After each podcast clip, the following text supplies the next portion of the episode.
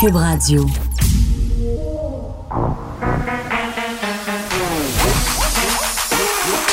Elle a une opinion sur tous les sujets. Pour elle, toutes les questions peuvent être posées. Geneviève Peterson. Cube, Radio. Salut tout le monde, bienvenue à l'émission. Une émission quand même qui va durer une demi-heure de plus que l'an dernier, donc une demi-heure de plus pour s'amuser ensemble, s'informer aussi. Et euh, c'est jour de rentrée radio, donc je suis un peu fébrile. C'est la première fois depuis très, très longtemps que je m'arrête pendant l'été, mais un arrêt complet, c'est-à-dire euh, vraiment rien faire, de vraies vacances. Bon, j'ai gardé une petite chronique dans le journal de Montréal le vendredi, mais quand même, euh, c'était des vacances à 98% complètes, des vacances au Québec comme bien des gens. Évidemment, on était pognés chez nous, pognés dans notre cours. D'ailleurs, j'ai jamais vu autant de cours staging, de gens qui ont fait des rénovations dans leur cours, qui ont arrangé ça bien comme il faut, qui ont investi dans les kits de outdooring. On était tous et toutes dans le même bateau et vraiment, euh, j'avais un peu peur. J'avais un peu peur de me sentir pognée, de me sentir prise, de trouver ça plate. Et je ne sais pas si vous en souvenez, au printemps dernier, j'ai beaucoup fait de blagues avec le fait que j'étais une piètre jardinière, euh, que je faisais mourir absolument tout sur mon passage, même les cactus. Et, et c'est pas une joke, là, ma mère pourrait vous le dire j'ai fait crever des plantes, euh, que c'est quasiment écrit sur l'étiquette que c'est impossible de les faire mourir. Euh, je sais pas comment je m'y prends. J'ai comme un don. J'ai un don dans la mort des plantes, mais là, je sais pas, on dirait que la fée COVID me donnait un don. J'ai réussi à faire pousser une coupe d'affaires dans ma cour, mais tel que je m'y attendais, ça n'a fait qu'un temps. Parce que là, si en ce moment, j'ai bel et bien un mûrier euh, qui m'a donné des beaux fruits, des tomates aussi qui m'ont donné euh, des petites tomates cerises, ben c'est revenu comme avant. Le naturel revient au galop, comme on dit. Et euh, bon, les grosses herbes folles, dégueulasses, se sont remis à pousser. Donc, c'est échec pour moi vraiment, je ne serai jamais une jardinière. Ça, c'est réglé, fait qu'on s'en reparle plus jamais. Je vais laisser ça à d'autres, mais quand même, toutes ces heures que j'ai passées dans ma cour m'ont permis de remettre certaines habitudes en question. Moi, l'été, j'avais vraiment l'impression, puis je suis certaine que vous allez vous reconnaître là-dedans, qu'il fallait partir loin pour décrocher. Tu sais, euh, s'en aller dans un autre pays ou même euh, très loin dans un chalet exotique. Euh, tu sais, partir loin. Et vraiment, toutes les photos que j'ai vues défiler sur les médias sociaux cet été, que ce soit sur Instagram, sur Facebook ou sur Twitter, m'ont montré que chez nous, on n'a rien à envier à personne. On a des paysages absolument fabuleux. Puis pas juste au Québec. Je regardais euh, la pléiade de gens qui sont à Sandbanks en ce moment. On dirait que tout le monde était aux îles de la Madeleine, en Gaspésie ou en Ontario. Euh, des paysages absolument que je pensais pas qu'il y avait chez nous. Et ça me fait penser un peu, vous savez, euh, je viens du lac Saint-Jean, du Saguenay-Lac-Saint-Jean, à la relation que j'entretenais avec ma région avant de la quitter. Tu sais, je suis Koutimi parce que c'est de là d'où je viens c'est une ville qui est quand même dans un fjord. C'est extraordinaire, c'est beau, il y a une rivière qui la traverse. Et moi, j'avais aucunement connaissance de ça quand je vivais là. C'est seulement quand je suis retournée comme montréalaise d'adoption que je me suis mise vraiment à trouver ma région belle. Je suis retombée en amour avec le Saguenay. Puis je pense que ça a été l'occasion pour bien des Québécois, des Québécoises cet été de retomber en amour avec des régions qu'ils connaissaient déjà ou des régions euh, qui se sont mises à découvrir. Je pense entre autres euh, à la Côte-Nord. Et je sais qu'il y a beaucoup de personnes qui nous écoutent par là. Euh, je pense que ça va donner envie aux gens peut-être de sortir moins ailleurs et de dépenser leur argent chez nous. On en a bien besoin. Évidemment, avec tout ça est venu euh, un petit downside, comme on dit. On a vu des touristes qui manquaient de civisme, des plages un peu euh, polluées par des déchets, des gens qui savent pas vivre, qui se stationnent un peu partout, qui font jouer leur musique à toute tête. Il y a eu plusieurs témoignages en ce sens-là. Moi, je me suis posé la question, c'est tout en vrai, on est-tu en train de monter ça en épingle? Est-ce que c'est vrai que les touristes, c'est des gigants? Hein? Des gigants, comme on dit au Saguenay, des gens pas de classe, qui savent pas vivre, qui savent pas se comporter. Il y en a eu, mais là, euh, en tout cas, moi, c'est pour ce que, ce que j'en ai su, les messages que j'ai reçus, c'est que ça s'est bien passé dans la majorité des cas et que ça a vraiment été une prise de conscience collective cet été. Je pense qu'il va durer, je l'espère en tout cas, que c'est possible euh, de voyager chez nous et d'avoir du plaisir et de se sentir aussi dépaysé dans notre propre province. Par contre, euh, un truc que j'ai trouvé vraiment triste, puis vous l'avez vu aussi, c'est le nombre absolument effarants de noyades auxquelles on a assisté tout l'été. Encore hier, un bambin de 18 mois qui a perdu la vie dans une piscine résidentielle. Il y a aussi eu cette petite fillette de 4 ans disparue qui a été retrouvée dans la piscine d'un voisin, beaucoup de noyades en rivière aussi, en lac. C'est sûr, les gens, euh, évidemment, étaient plus au Québec, plus de monde sur les cours d'eau, plus de gens inexpérimentés aussi aux commandes de bateaux peut-être, aux commandes de, de motos marines. Puis il y a le manque de vigilance de certains parents euh, et de surveillants d'enfants euh, parce que beaucoup de personnes étaient en télétravail. Euh, beaucoup de personnes aussi étaient dépassées par les événements. À un moment donné, quand ça fait 4-5 mois que tu es pogné avec tes enfants en dedans, peut-être qu'à certains moments, tu es dépassé dans ta tête puis tu manques de vigilance. Et je plaide coupable. Là. Il y a eu quand même des moments où je surveillais les enfants dans la piscine. Évidemment, mes enfants savent nager, mais c'est pas grave. Il peut arriver quand même un incident malheureux. C'est arrivé que je me suis. Comment je dirais bien ça? J'ai manqué de, ouais, de vigilance. J'ai regardé mon téléphone un peu ou j'ai travaillé sur mon ordinateur pendant euh, que, les, que les enfants se baignaient. Et ça, c'est vraiment un comportement qui peut mener à des accidents absolument déplorables. Donc, vraiment, on a battu un triste record cet été euh, au niveau des noyables et c'est déplorable. Et j'avais envie de vous dire aussi, euh, bon, c'est impossible que je revienne en ondes sans parler de, ce qui s'est passé parce que je dois vous avouer qu'à certains moments pendant mes vacances, mon micro me manquait particulièrement quand on a traversé cette nouvelle vague de dénonciation. Tu sais, à un moment donné, ça a fait boule de neige. Il y avait beaucoup de dénonciations euh, sur les médias sociaux, surtout qui visaient des personnalités publiques, euh, des dénonciations anonymes, des dénonciations non anonymes. Euh, ça a divisé beaucoup la population et ça continue de la diviser parce que même si peut-être on entend un peu moins parler dans les médias, on n'est plus dans l'œil du cyclone, comme on peut le dire, ben en, en, ce moment, il y a des causes qui sont entendues en justice, il y a des histoires qui continuent, il y a des témoignages aussi qui continuent d'affluer sur certains groupes privés. Et euh, moi, j'ai pas encore la réponse à la question est-ce que les dénonciations anonymes sur les médias sociaux, c'est une bonne chose? Même les dénonciations, les personnes se nomment quand on sait qu'il y a des gens qui ont perdu complètement euh, leurs emplois, leur vie. Dans certains cas, c'était absolument justifié. Sais, quand il y a dix femmes qui sortent contre toi pour dire, ben écoutez, euh, cet homme-là, il a les mains longues ou cet homme-là a des comportements problématiques. Euh, dans mon livre à moi, c'est très différent euh, que quand il y a un seul témoignage anonyme. Tu sais, la force du nombre, quand même, à mon sens, fait loi.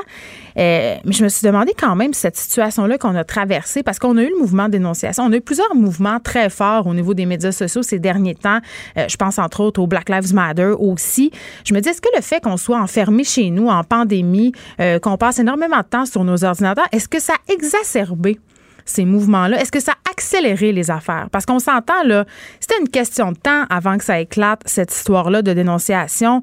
Euh, je faisais souvent la métaphore suivante. Quand la marmite est pleine, elle déborde et quand les victimes ont plus confiance en, le, système de justice, ça peut donner lieu euh, justement à des mouvements comme ça. Parfois même, euh, puis c'est tellement rare quand même, à des dérapages. Mais force est d'admettre qu'il se passe quelque chose là, qu'on doit regarder ce mouvement-là pour ce qu'il est, se dire que si ça se passe, c'est qu'il y a une raison et euh, on va continuer à suivre ça évidemment euh, pour vous parce qu'il va y avoir des développements, il va y avoir des, euh, des situations qui vont se rendre en justice et on en parlera entre autres avec nos nouveaux collaborateurs parce que ça aussi c'est nouveau. On a beaucoup de nouvelles personnes qui vont être là avec moi, avec vous tous les jours pour vous informer, pour parler aussi de différents enjeux avec plusieurs lorgnettes. On aura Léa Streliski que vous connaissez bien, humoriste, mère de trois enfants, Lily Boisvert, Olivier Primo qui était là cet été, qui revient avec moi, Pierre Lantel qui fait euh, le matin ici. Varda Étienne euh, qui va venir euh, ajouter son grain de sel. D'ailleurs, je pense qu'on va en parler tantôt du côté exacerbé des médias sociaux pendant la pandémie. On va se demander, en fait, parce qu'elle sera là aujourd'hui comme à chaque jour, est-ce que euh, ce qu'on vit en ce moment, est-ce que les médias sociaux, la pandémie, euh, nous fait sauter un gasket? C'est un peu ça euh, la question qu'on va essayer de se poser. Cette saison, on aura aussi avec nous Maude Goyer, François Lambert qui revient aussi, Dany Saint-Pierre, le chef que vous connaissez, que vous aimez, que j'aime. Martine Delvaux sera avec nous aussi et l'ex-juge Nicole Gibault qui sera là tous les jours avec nous pour commenter l'actualité judiciaire, mais pas que, parce que selon moi, le point de vue ou la lorgnette judiciaire peut servir à voir euh, différents événements d'actualité sous un jour différent. Donc, ça sera excessivement intéressant de lui parler chaque jour. Et là, j'ai envie de dire, c'est la rentrée radio, mais qu'est-ce qui se passe dans quelques semaines? C'est la rentrée scolaire. Et ce sera une rentrée scolaire historique, on s'entend. On n'a jamais vécu ça. Tous les parents se demandent en ce moment comment ça va se passer la rentrée.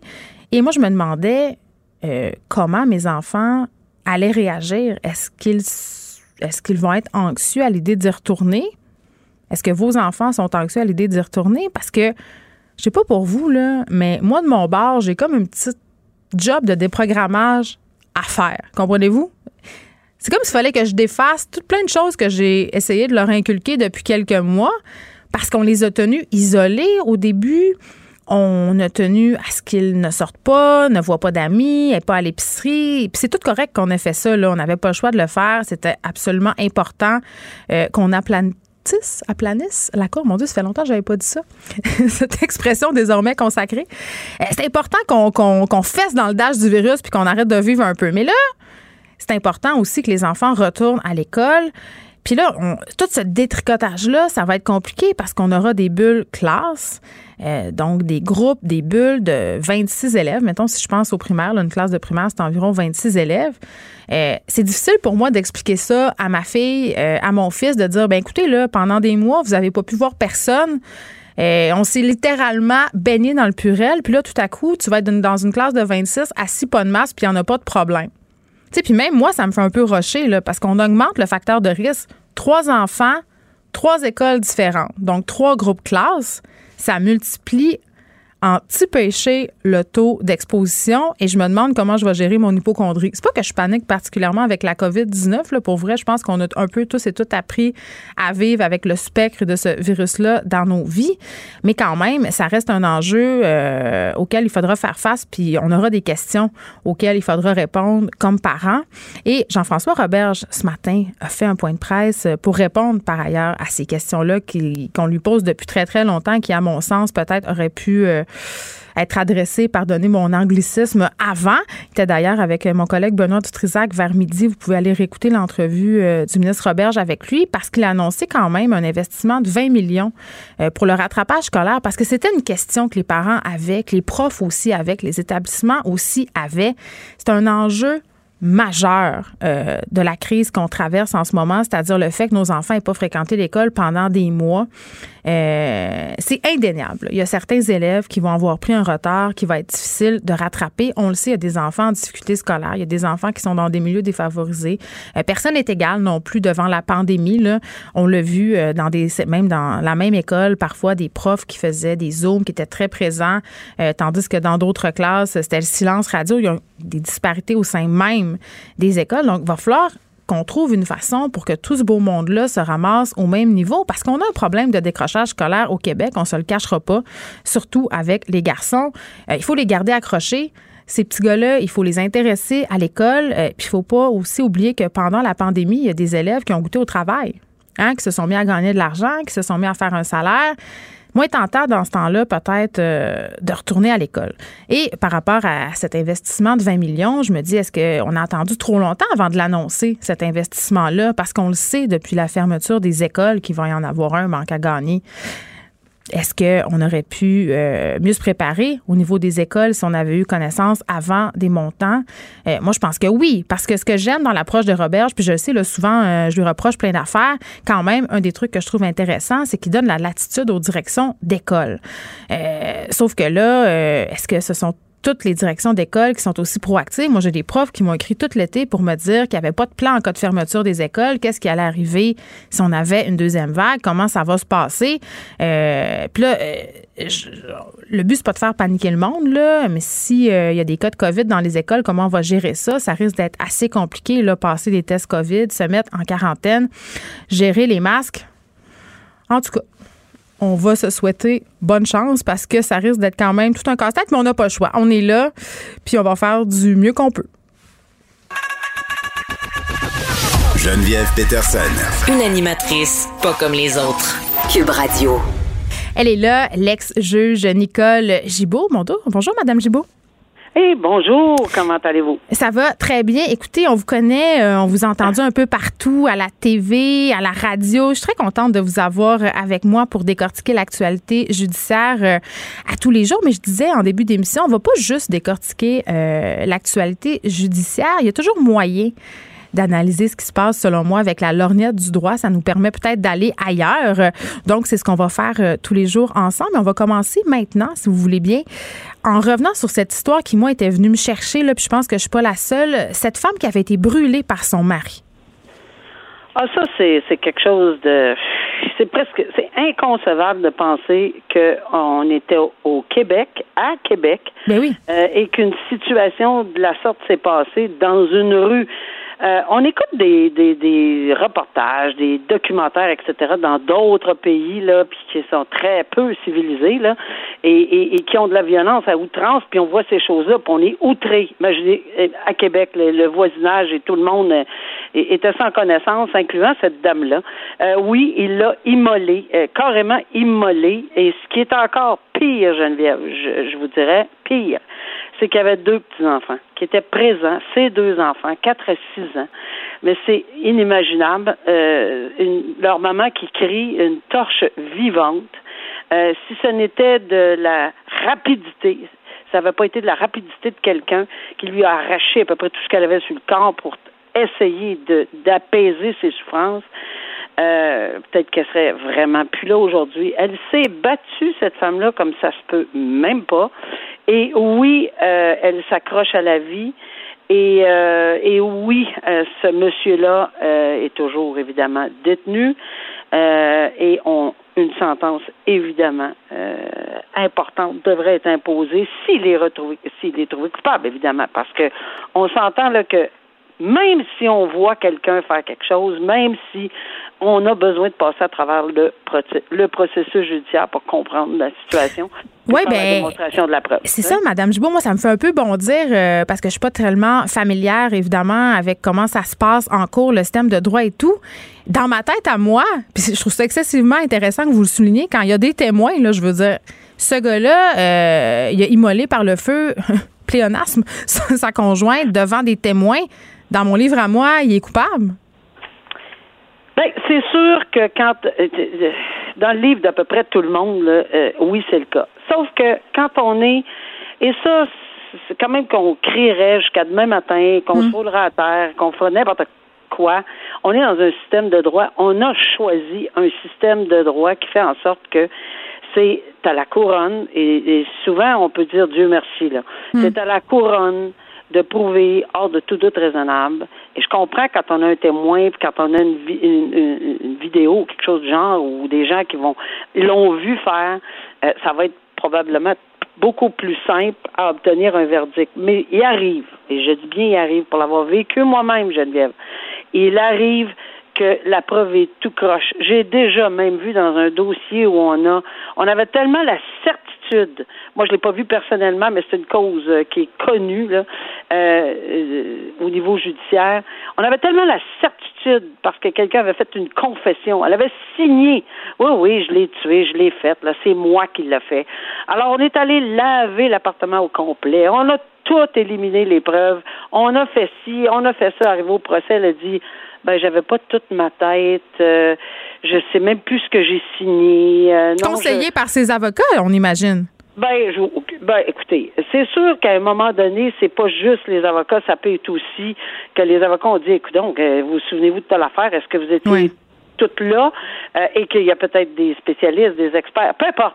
Mais c'est parce qu'il y a des erreurs qui peuvent se commettre dans, dans, dans la, la récolte, si on me permet, de la preuve. Hmm. Alors, dans ces circonstances-là, il faut vraiment avoir une preuve béton. On ne prend plus de change parce qu'on a les policiers maintenant et euh, les, le DPCP, les procureurs de la couronne ont appris de leurs erreurs euh, dans le passé. Ils prennent pas de chance. Des fois, ils, mettent quatre paires de gants blancs par-dessus un autre quatre paires de gants blancs, là. Mais il faut s'assurer que ça soit comme ça. Et oui, euh, s'il en arrive à un verdict de culpabilité, ben c'était évident qu'il va il va nécessairement payer pour le crime parce que c'est un des tentatives de meurtre, là, c'est que c'est, meurtre et tentative de meurtre, c'est juste en dessous, là.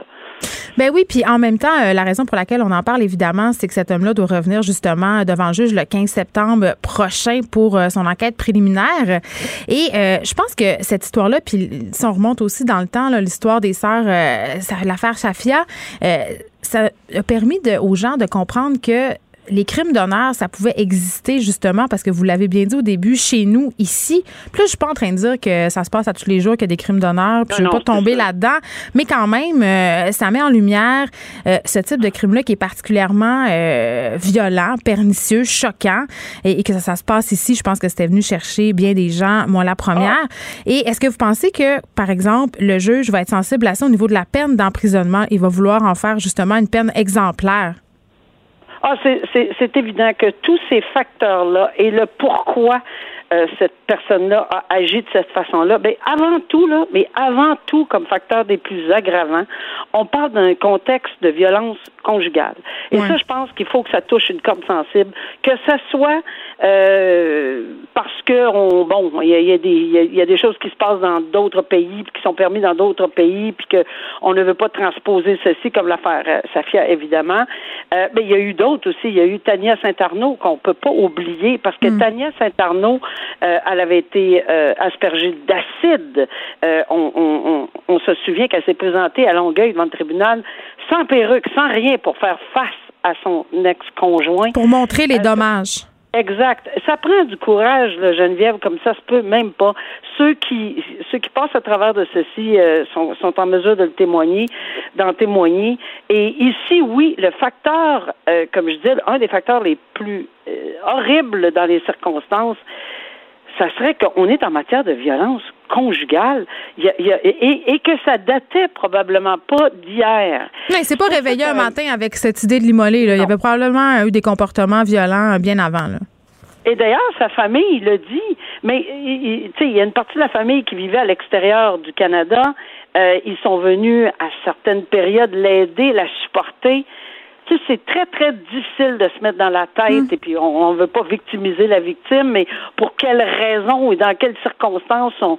Mais je pense que cette dame-là avait fait le, nécessaire, elle avait obtenu, euh, si je ne m'abuse, une séparation, un divorce, elle s'en était éloignée.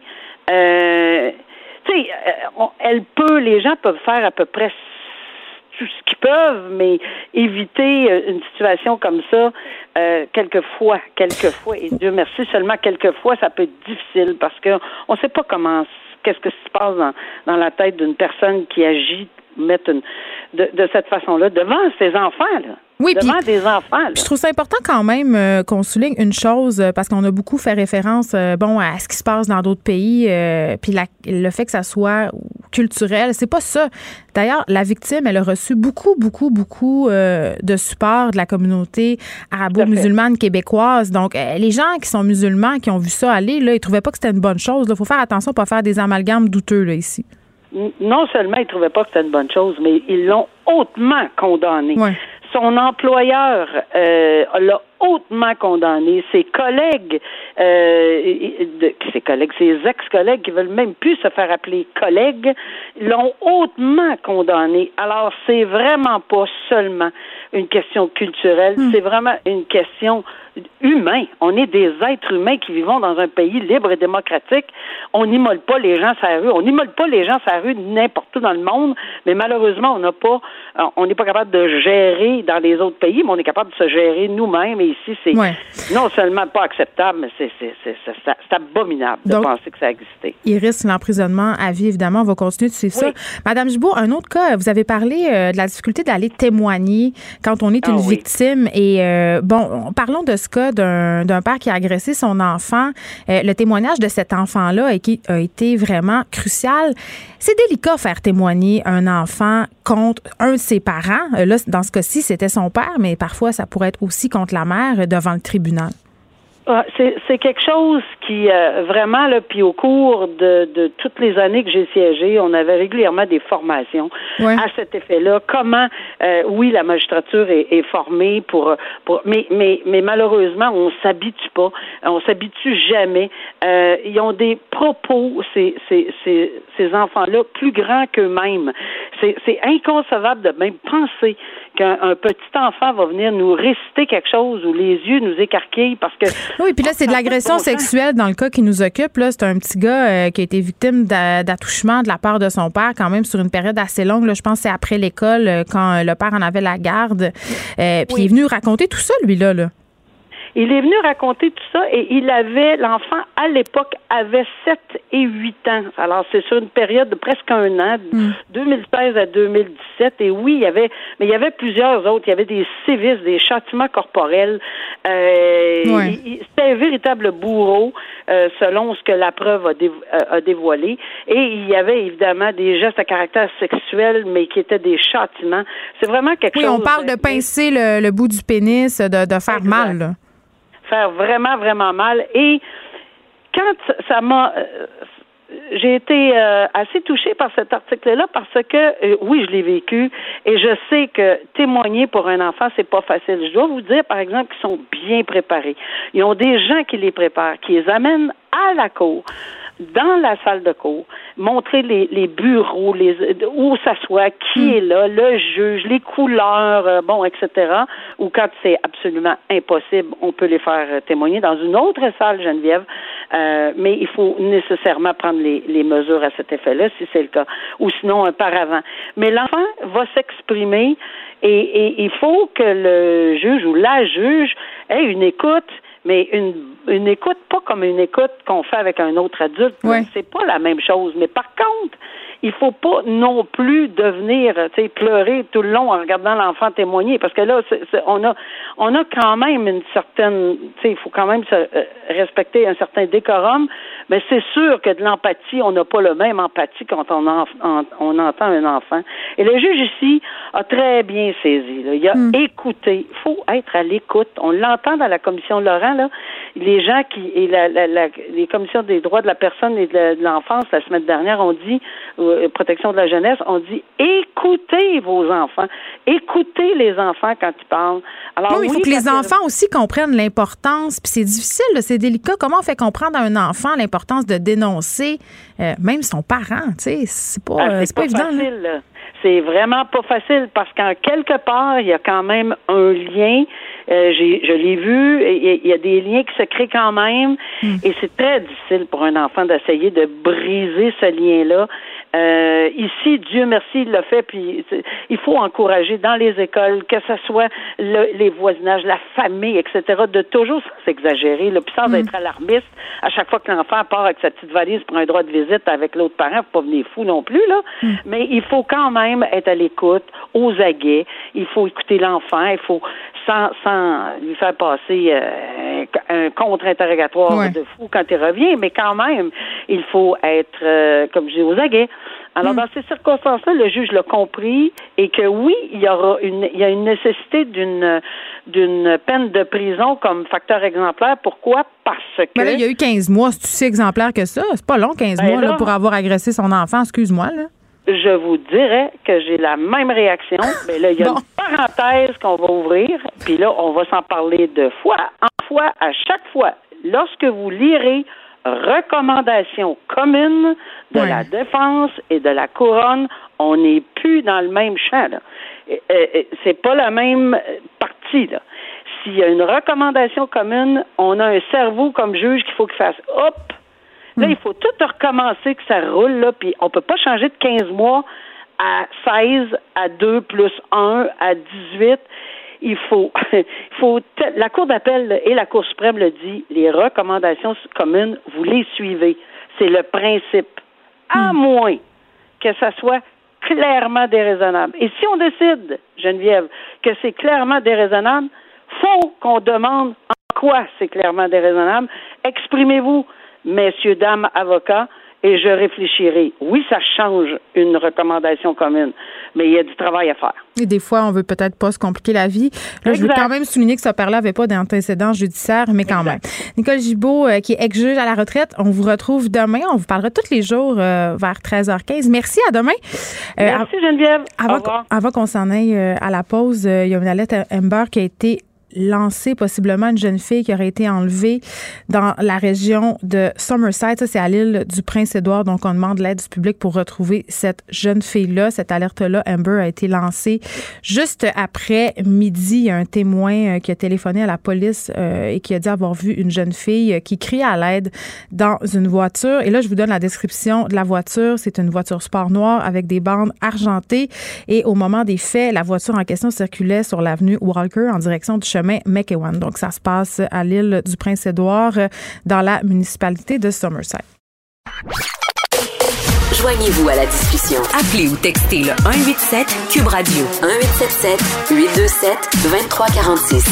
Hello retour sur cette annonce du ministre de l'Éducation, Jean-François Roberge, lors du point de presse de ce matin. Le ministre qui a dévoilé une infusion de 20 millions de dollars pour mettre en place des mesures pour aider les élèves euh, à combler leur retard scolaire. J'en parle avec Égide Royer, psychologue spécialiste de la réussite scolaire. Monsieur Royer, bonjour. Bonjour. Écoutez, euh, je pense que c'est important de spécifier que vous êtes aussi l'auteur de la petite encyclopédie de l'enseignement efficace. Et là, je pense que de l'enseignement efficace, on va en avoir besoin euh, à la rentrée scolaire. Les parents sont inquiets. Moi, je suis inquiète comme mère aussi.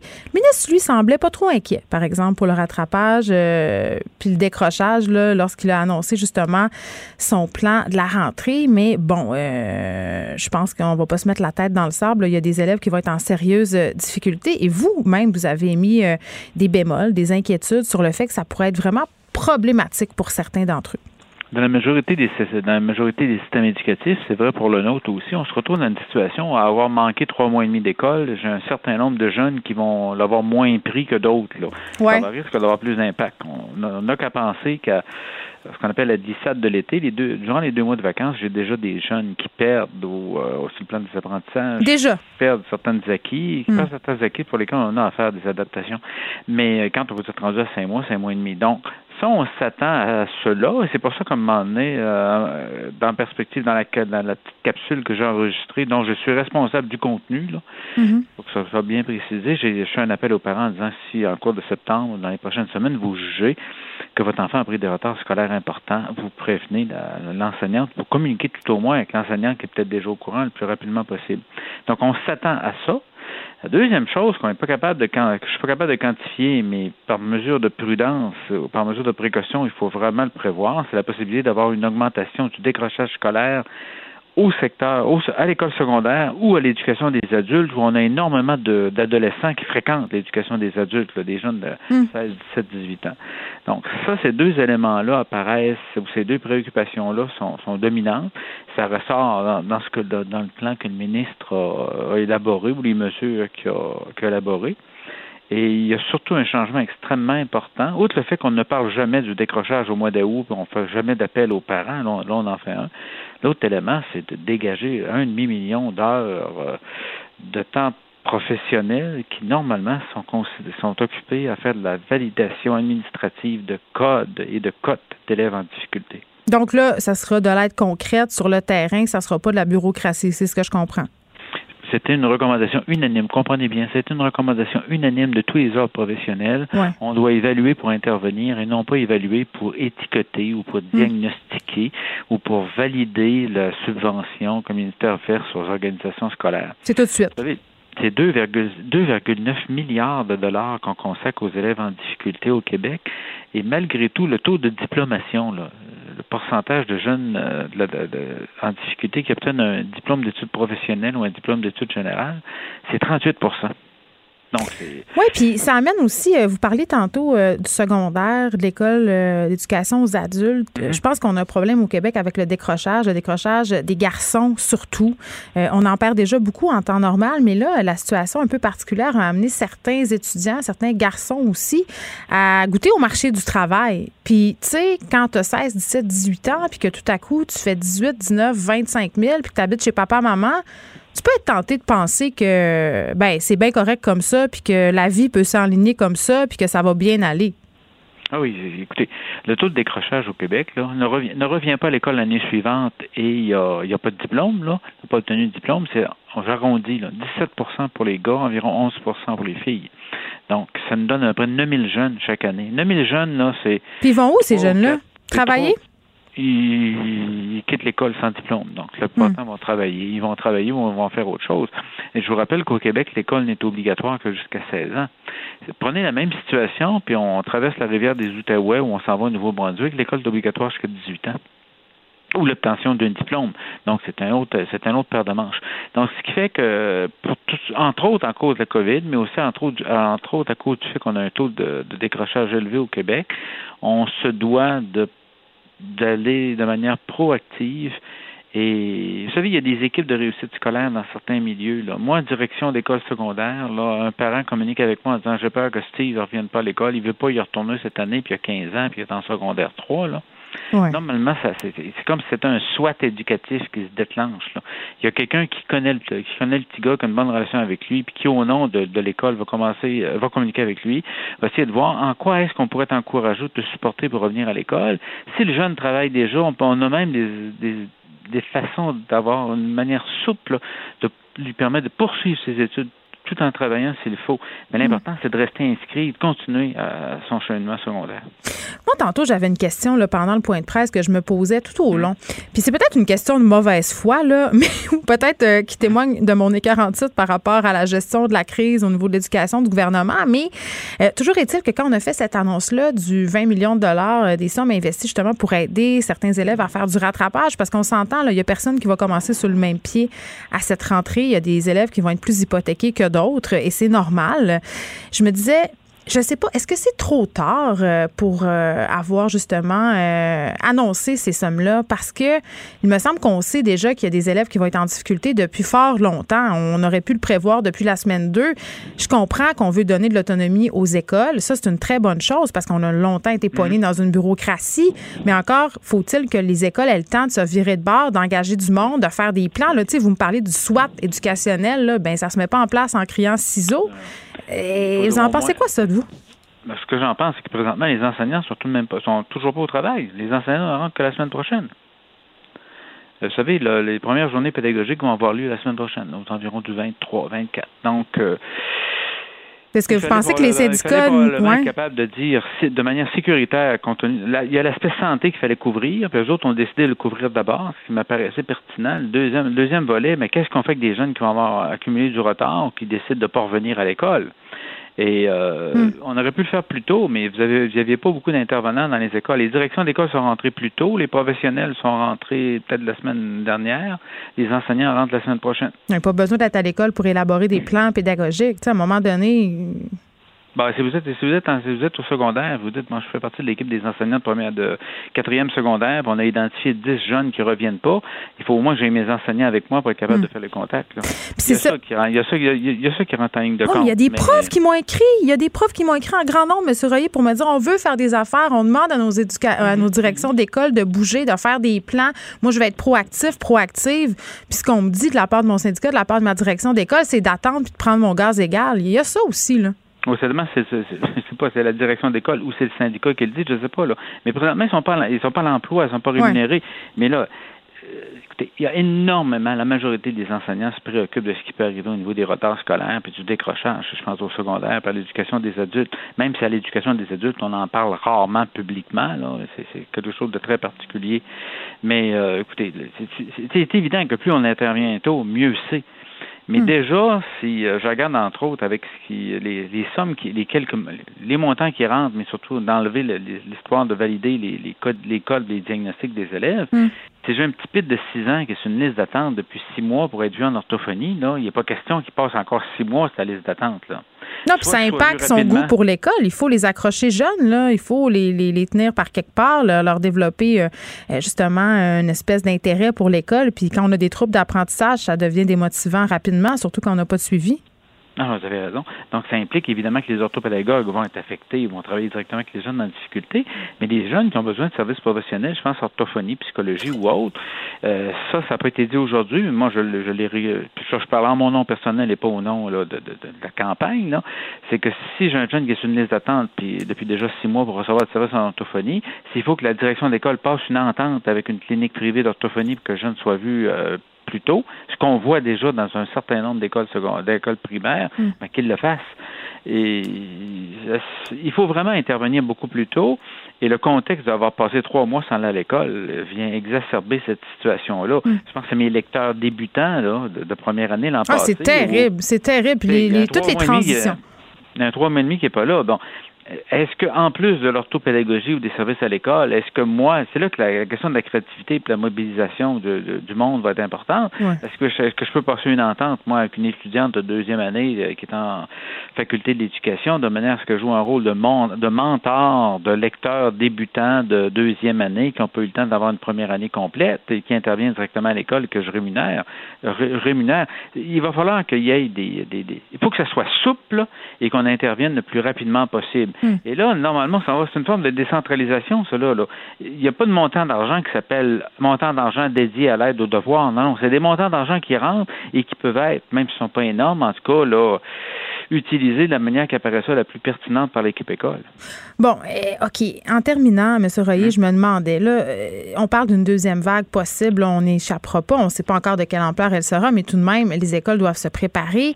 Euh, hein? En cas d'éclosion, on a appris quand même qu'il y a des classes, même des écoles complètes qui pourraient fermer pour une courte période, ça, est-ce que ça va influencer la réussite scolaire? Puis aussi, si on nous renvoie chez eux, s'il y a des élèves qui sont gardés à la maison, il y a des parents qui vont prendre cette décision-là. Euh, ces parents-là auront la responsabilité de les scolariser eux-mêmes. Le ministre a assuré que ça serait possible, mais quand même, tout ça, ça vient ajouter euh, des bâtons dans les roues à la réussite scolaire de nos jeunes. C'est bien, ça vient ajouter des bâtons dans, les roues, complexifier. Mais admettons, moi-même, mon, même, mon exemple de petit bonhomme qui a un retard d'apprentissage en hum. lecture, là, Mettons que pour une raison ou autre, euh, l'école ferme ou la classe ferme, il se retrouve à la maison, ou lui-même un problème de santé qui l'amène d'être à la maison. Euh, je regardais, entre autres avec les orthopédagogues, les spécialistes des difficultés d'apprentissage. Ils ont développé des modèles ou des manières d'intervenir à distance en orthopédagogie avec des jeunes qui présentaient des difficultés. Ça sera jamais l'idéal que d'être en présence, ça sera jamais l'idéal d'avoir de l'enseignement hmm. de l'enseignement à distance comparativement de l'enseignement présentiel à côté de ses amis dans la classe, mais écoutez, en situation exceptionnelle, je peux déjà vous dire au moins qu'au niveau, au niveau de l'intervention, au niveau des difficultés d'apprentissage et en lecture et même en orthophonie, Écoutez, là, cela, ça se développe à vitesse grand V, la possibilité de faire de la téléconsultation, de la, du télé-suivi ou quelque chose, une intervention à distance avec des gens qui présentent des difficultés. Ben, écoutez, moi, j'ai essayé avec ma fille, puis ça fonctionne très bien. Elle a vu l'éducatrice spécialisée en Zoom. Ça a très bien fonctionné. Comme mhm. quoi, ça se peut, mais c'est vrai qu'il faudra s'adapter. Gilles Royer, merci. Psychologue spécialiste de la réussite scolaire. Je rappelle que vous faites partie d'une campagne publicitaire axée sur l'importance de fréquenter l'école. Merci beaucoup. Plaisir. Bonne journée. Pour elle, une question sans réponse n'est pas une réponse. Geneviève Peterson. Cube Radio. Évidemment, pendant toute la crise qu'on a traversée dans nos résidences pour personnes âgées, nos CHSLD au Québec, on a beaucoup cherché à qui la faute. Et là, euh, on a discuté du principe d'imputabilité parce qu'à un moment donné, quand il y a des manquements dans des organisations, puis on a, aussi discuté dans le cadre euh, de ce qui s'est passé aussi dans certaines histoires avec la DPJ, euh, faut qu'il y ait des gens qui soient responsables et qui paient, entre guillemets, peut-être que c'est un mot un peu trop fort, mais qui, qui, répondent à des questions, si on veut, pour les gestes qui sont posés, pour les conséquences euh, funestes dans ces deux cas, dans le cas des CHSLD et à la DPJ, il y a des enfants qui sont décédés. Des gens doivent répondre justement de leurs actes, euh, expliquer pourquoi euh, telle situation a été gérée ou pas. Et par rapport à la COVID-19, quand même, le Québec a affiché le pire bilan quand même au pays lors de la première vague. On a eu 5700 décès. Et le premier ministre François Legault, lors de sa tournée des régions dimanche, a insisté sur ce principe d'imputabilité-là euh, dans les CHSLD suite à, des éclosions, au nombre morts euh, qu'il y a eu. Et on veut justement que les PDG du réseau de la santé deviennent imputables. On en parle avec Louis Demers, professeur titulaire à l'École nationale d'administration publique du Québec. Donc, l'ENAP, Monsieur Demers, bonjour. Bonjour. Écoutez, quand même, euh, moi, je suis contente qu'on parle d'imputabilité aujourd'hui. Là, là, on en parle pour les CHSLD, mais on pourrait aussi en parler dans d'autres secteurs euh, de nos, de nos euh, directions de système public. on a eu quand même un triste bilan, un sombre bilan. On faisait piètre figure. Comment on en est arrivé là? Ben, en fait, il y a deux grandes dimensions qu'on peut hmm. distinguer. Il y a la réforme de 2015 qui a concentré les pouvoirs au ministère et qui a aussi réduit considérablement le nombre de cadres. Je pense que c'est une dimension qu'on passe souvent sous silence, mais s'il n'y a pas de personne pour gérer les CHSLD directement, ben, c'est en partie lié au fait qu'on a coupé euh, plus que 2000 postes de cadres entre 2014 et aujourd'hui. Ouais. Donc, ça, c'est la dimension plus organisationnelle, mais il y a aussi le fait qu'on ait regroupé les CHSLD dans des entités plus grandes, ce qui fait qu'il y a une reddition de comptes. Il, y en a plein d'exemples de reddition de comptes. Il y a des ententes de gestion entre les centres intégrés de santé et services et le ministère. Puis à l'intérieur de chacune des machines, on mm. imagine que les gens sont responsables de ce qui arrive. Mais ce qui se passe, c'est qu'à une époque, mettons, mettons il y a 40 ans, il y avait un directeur général ou une directrice générale pour chacun des petits et des grands CHSLD. Ils étaient autonomes sur le plan juridique.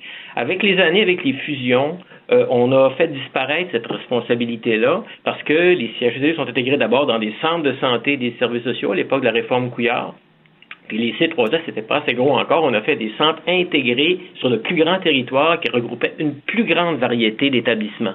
Qui veut dire qu'en bout de ligne, euh, prenez n'importe quel établissement qui est physiquement de même, un CHSLD le plus près de chez vous, ben, il y a 40 ans, s'il existait, vous auriez été capable d'avoir le numéro 1 puis de frapper à sa porte pour dire que votre mère était maltraitée. Aujourd'hui, si vous avez la même personne, le même problème, le même établissement, vous allez devoir remonter probablement euh, au commissaire ou aux plaintes, qui est probablement dans une autre ville ou un autre territoire ou un autre quartier de la ville que vous habitez. Mm. Et lui ou elle va faire redescendre la demande dans le bas ou quelqu'un quelque part va dire Ah ben là, mais madame une telle, elle n'a pas eu tel service pour telle, telle, telle raison. ça va remonter officiellement, puis vous allez avoir la réponse quelques jours ou quelques semaines plus tard. Ben, je vais utiliser un gros mot, monsieur Demers, là, mais c'est comme si on avait transformé nos résidences en usines à vieux. on applique des principes de gestion quasi usinaires à un endroit où le côté humain devrait euh, être considéré aussi, euh, aussi aux côtés, en fait, de l'aspect financier, puisque c'est ça qui est question par rapport à la réforme Barrette. Je ne dirais pas ça dans ces termes-là. Ce que je dirais, c'est qu'au moment où la crise de la COVID éclate, L'enjeu principal pour n'importe quelle personne qui s'occupe des CHSLD, qui soit un, cadre responsable ou un directeur, une coche au-dessus, c'est le manque de préposés aux bénéficiaires. Vous avez sûrement traité de ce sujet-là. Il manquait aussi d'infirmières, puis il manquait parfois de médecins pour faire des visites. Donc, c'est ce déficit de personnel, on peut dire que c'est lié au, au, mode de gestion, c'est des conditions de travail, tout le monde le dit à tort et à travers et à juste titre, les conditions de travail des préposés aux bénéficiaires étaient médiocres et leur salaire était inférieur à ce qu'il devait être. Ça, on s'entend tous là-dessus. Hmm. Mais ça, c'était le contexte de, de l'époque. Donc, les pratiques de gestion étaient ni plus ni moins humanistes qu'avant. On essaie même d'améliorer l'approche, par exemple, envers des personnes qui ont des problèmes d'Alzheimer, d'améliorer les compétences du personnel, de savoir comment, comment bien s'en occuper. Mais c'est dans la manière hiérarchique, bureaucratique, avec des indicateurs que là, on pourrait trouver une responsabilité parce que au moment, j'ai consulté l'entente de gestion des centres de santé services des CIUS de l'année dernière, puis le gros enjeu, c'était améliorer le nombre de personnes âgées qui avaient des évaluations à jour de leur situation. C'est pas mauvais en soi, mais quand il y a une, épidémie qui sévit, une pandémie qui frappe, ça n'a pas rapport à ce genre d'amélioration-là. Il manque de personnel et les cadres que le ministre, le premier ministre Legault accuse, je serais curieux de leur ils n'ont pas la parole, ces gens-là. Ils, doivent, ils ont devoir d'allégeance envers leur employeur. Mais moi, ça me fait rire qu'ils accusent les cadres, M. Demers, parce que quand même, une des choses qu'on a appris, c'est que plusieurs CHSLD n'en avaient justement pas de cadre de patron. Et là, on les blâme. je veux dire. Ben, je me rappelle d'un commentaire qui avait été fait dans, un journal par un, PDG, justement. Il racontait les enjeux éthiques donc, la, règle du ministère qui est descendue du pipeline, c'est, écoutez, ça prend de l'équipement de protection, ça prend des gens zone, zone chaude, zone froide, etc. Ouais. Il peut dire, ben écoutez, moi, j'ai pas de personnel. C'est quoi mes options? Je donne pas le service, puis la personne a aucun, a rien, mange pas, et pas lavé ni rien, ou, bien bien quelqu'un qui est à risque d'avoir l'épidémie. C'est que ça, quand tu es ministre, premier ministre en haut, t'as pas les mains dedans. Là. Fait que c'est difficile. Toi, qu'est-ce que tu aurais fait à ta place? Je suis pas certain que c'était, ce serait aussi simple. Oui, puis en plus, le principe euh, d'imputabilité, c'est pas non plus une panacée. Là. Par exemple, euh, si on tient imputable les PDG euh, d'organismes publics, là, CHSLD, tout ça, ça touchera pas ceux qui s'occupent d'établissements privés. Là. Si on pense entre autres à ce qui s'est passé à la résidence Aaron, c'était un lieu privé, ça aurait rien changé. Là. Et, on pourrait même prendre l'argument à l'envers. Il y a un DG dans cet établissement-là. J'imagine. Ben il, y a, un cadre responsable, le propriétaire, bon, supposément qu'il y, a un passé un peu douteux. Ben, des plaintes et des plaintes et des plaintes. C'est ça. Mais il y avait quelqu'un sur le plancher, lui ou elle est imputable. Qu'est-ce que ça a changé? Il n'y a pas eu. Les cas se sont répandus partout pour les mêmes raisons, manque de personnel. Il y a des gens qui s'en sont mieux tirés tant dans le public que dans le privé, conventionné ou non conventionné, parce qu'ils avaient une équipe plus aguerrie, parce qu'ils avaient plus de personnel. Mais on ne peut pas former une équipe juste avec des excellents joueurs. Il y a toujours des endroits où c'est moins bien, l'édifice est plus vieux, il est délabré, c'est difficile d'avoir des zones séparées. Et ça, c'est pas la faute des individus. Il y a une partie qui leur revient, c'est clair, mais c'est très facile à à canaliser ça vers des gens qui peuvent pas se défendre. Les cadres intermédiaires sont pas en mesure de se défendre. Ils n'ont pas de syndicat pour faire la grève. Ils n'ont pas de moyens. Fait se font taper dessus et ils, essaient de passer à travers la tempête en gardant leur morale, ce qui n'est pas évident. Donc, c'est une partie de la solution. La grosseur des résidences aussi, on pourrait en discuter, là. Oui, ben ça c'est un autre enjeu, c'est-à-dire que les, les problèmes d'aujourd'hui résultent des décisions d'hier. Ouais. Euh, le CHSLD, qui est anciennement des centres d'accueil ou des centres hospitaliers de soins de longue durée, c'est des affaires qui ont été construites dans les années 20, 30, 40. Oui, mais là, on veut faire des méga résidences. C'est pas juste un problème passé. Là, on s'en va vers ça. Ben, ce que Mme Blais a proposé, c'est quelque chose d'un peu différent. les maisons des aînés, hmm. ça se distingue des CHD parce que c'est plus petit, puis c'est regroupé en îlots, à peu près de 12 résidents, 12 locataires, 12 personnes. Donc, les risques de diffusion d'une maladie sont beaucoup moindres et c'est un milieu plus humain qui ressemble davantage à ce qu'on a dans les petites résidences privées pour aînés, un milieu familial avec toujours les mêmes personnes qu'on côtoie.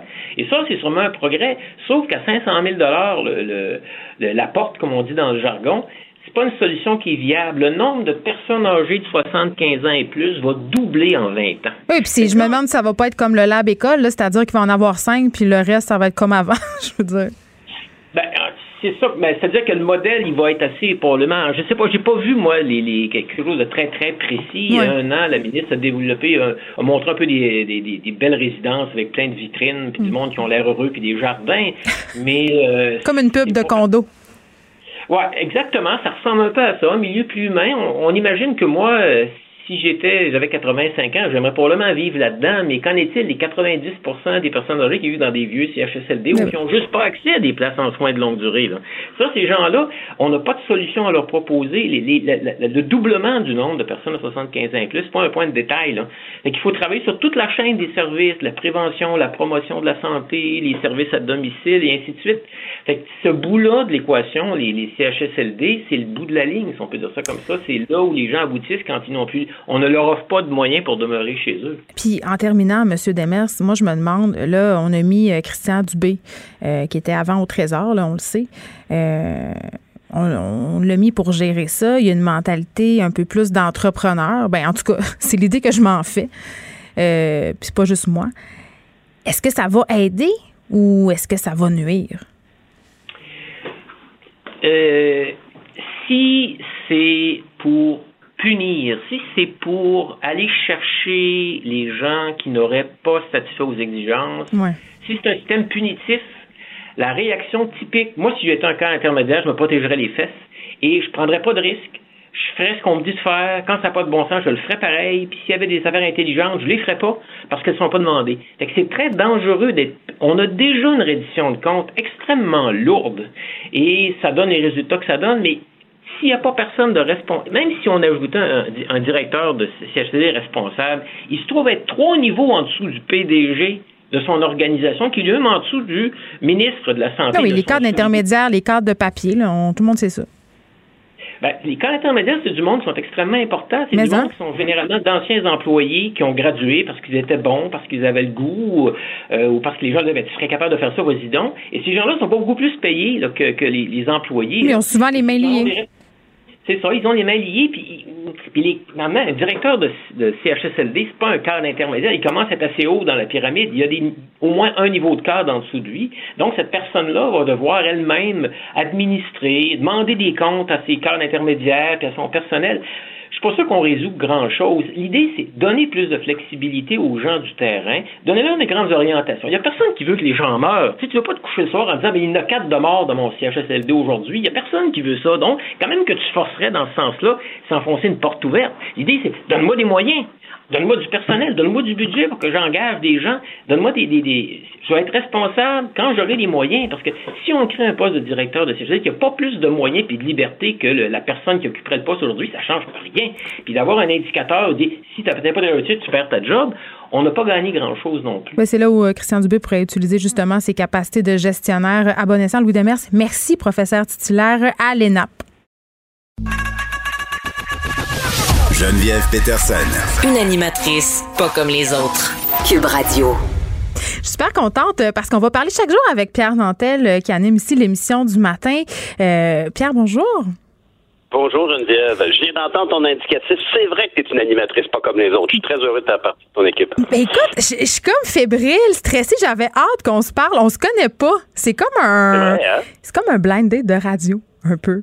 Écoute, et pourtant, et pourtant, nous connaissons beaucoup de gens, toi et moi, et on aurait pu se croiser. On s'est peut-être même déjà croisés. Moi, ce que je peux te dire, en tout cas, c'est que je suis bien impressionné de pouvoir parler à quelqu'un qui fait partie de la courte liste des gens qui sont les livres les plus vendus le jour du livre québécois le 12 août dernier.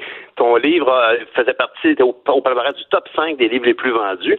C'est déjà, déjà ça, c'est fantastique parler à quelqu'un parce que le 12 août, c'est une journée exceptionnelle pour le livre québécois, puis ça marche de plus en plus chaque année, et euh, tu au top 5, fait que je veux pas te poser des questions, c'est moi qui est supposé t'amener euh, t'amener des informations, mais moi, en tout cas, je trouve ça vraiment fantastique, je te félicite.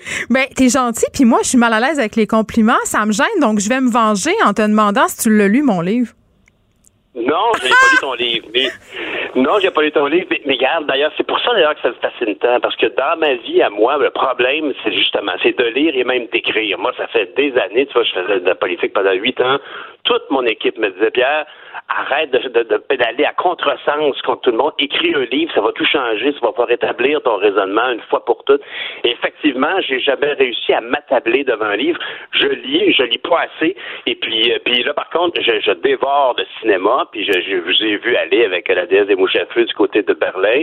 Puis j'ai vu la, la, la, la, la promo, le, le, montage promotionnel pour ton film qui sort bientôt. Ça sort quoi dans une semaine? Le 25 septembre. Mon Dieu, c'est une pour me plugger. J'aime ça, finalement, que ce soit mon émission. Ben, là, ben, non, non, mais écoute, ça a tellement l'air, euh, c'est tellement l'air efficace, euh, de, et ça a l'air dur. Les, les gens, les, les, je regardais la promo, puis je me disais, ça a l'air d'être un film qui va vraiment nous prendre un coup de poing, là. Mais là, je vais utiliser, je vais utiliser la formule super éculée. Je pense que c'est une vue dont tu ressors pas indemne.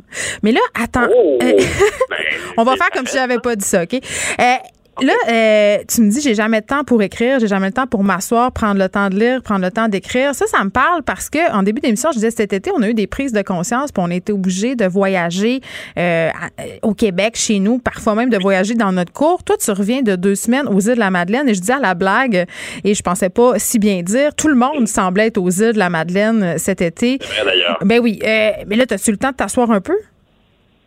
Oui, oui, oui, tout à fait. Puis euh, j'ai lu sur place euh, des livres plates. J'ai lu entre autres euh, un livre sur les, les, différents projets de rédaction d'une constitution pour le Québec.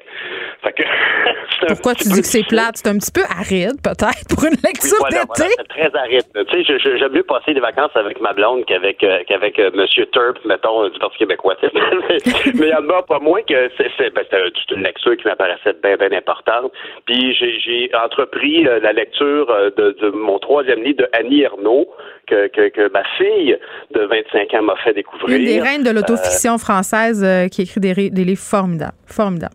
Oui, ah, formidable. Puis surtout dans la, la, comment comment elle arrive à décrire euh, une, une, ambiance, une, épo une époque, une année en, en, en s'appuyant sur des séries de petits détails. C'est comme des montages, mais en permanence.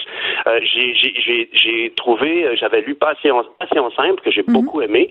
Euh, mais euh, là, les années qui, euh, ma, fille me disait que c'était comme son son, son, son gros single, c'était son, son grand succès. C'est son hit.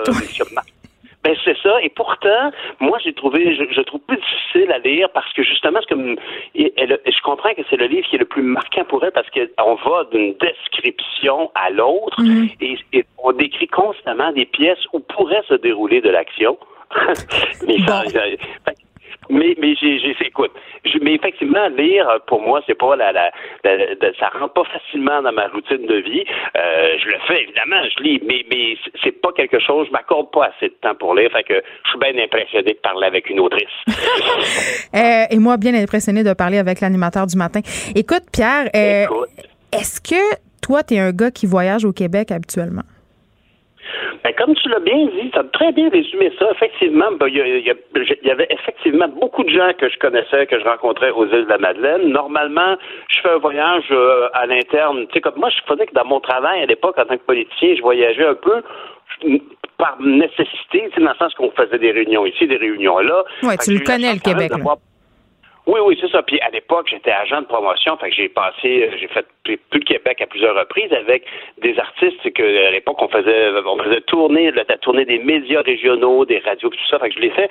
Mais je dois dire que ça fait maintenant que trois fois que je vais aux îles de la Madeleine. Cette année, ça a été une fois absolument exceptionnel parce que j'avais une seule semaine pour faire, le plein. Et j'ai été chanceux parce qu'il a fait tellement beau et chaud. Je pense que la plupart des Madelinots disaient comme Wow, quelle semaine, tu sais. Et, c'est peut-être le beau côté du réchauffement climatique, mais c'était absolument merveilleux. C'était différent l'ambiance que d'habitude? Mais c'est-à-dire qu'il y avait une des caractéristiques des îles, c'est qu'on a, toujours une belle plage où normalement tu, tu es seul, puis il n'y a, y a, pas autant de monde. Cette année, honnêtement, je dirais qu'il y avait beaucoup plus de gens qu'à l'habitude. Mais ceci dit, euh, j'ai une autre des affaires que je ne fais pas, puis il faut que je m'y engage à le faire, c'est faire plus de sport parce que j'ai vu des gens là-bas faire des. c'est vrai, je te jure. Des gens qui font du kitesurfing. Alors, tu sais, comme tu t'accroches à un cerf-volant là, sur une espèce de planche, euh, planche, à, planche à voile, mais au lieu de te tenir après un wishbone, une petite voile, mais tu te tiens après un cerf-volant. Écoute, c'était la folie là-bas. Il y a vraiment comme des caravaniers, là, genre, euh, c'est comme un mode de vie. Là. Ils ont toutes des espèces de motorisés des, ou des, station wagons avec euh, un paquet de, planches sur le toit. Puis c'est une, ça semble être vraiment comme un, peu comme une secte. Puis j'aimerais ça en faire partie parce que ça a l'air absolument excitant, fantastique ben, de, faire ce sport-là. Moi, j'ai essayé ça une fois, sauf que j'étais en ski. Ah oui? oui? sur le fjord du Saguenay, l'hiver, on peut faire du kite, euh, mais en ski. Et euh, je pourrais te dire que je me suis jamais pété à fiole de même de toute ma vie. ça ne m'a pas donné le goût de recommencer. Mais, tu, mais moi, mon impression, moi, c'est que faut que je fasse du sport, il va falloir que je m'entraîne avant parce que ça doit être extra dur sur les bras. Imagine toute la, la, tension que tu dois retenir. Mais ça, on peut essayer. J'ai pas besoin d'attendre d'aller aux îles puis de, de gâcher mes vacances, avoir mal aux bras. Je peux me pratiquer effectivement soit l'hiver sur de la glace ou même on peut le faire sur des roues, si j'ai bien compris. Tu peux le faire avec une espèce de, espèce de skateboard avec euh, les, les planches. Alors, c'est le seul sport dans lequel j'ai eu un peu de plaisir, le skateboard, quand j'étais bien petit. tu parles de bras? tu parles de bras, je te dirais plutôt qu'il faut une ceinture abdominale forte. Je sais pas si tu as ça, on ne se ah connaît pas, mais si tu veux être bon là-dedans, il faut que tu développes euh, ta ceinture abdominale. J'ai envie de te poser une question parce que moi aussi, cet été, je me suis promenée dans le Québec.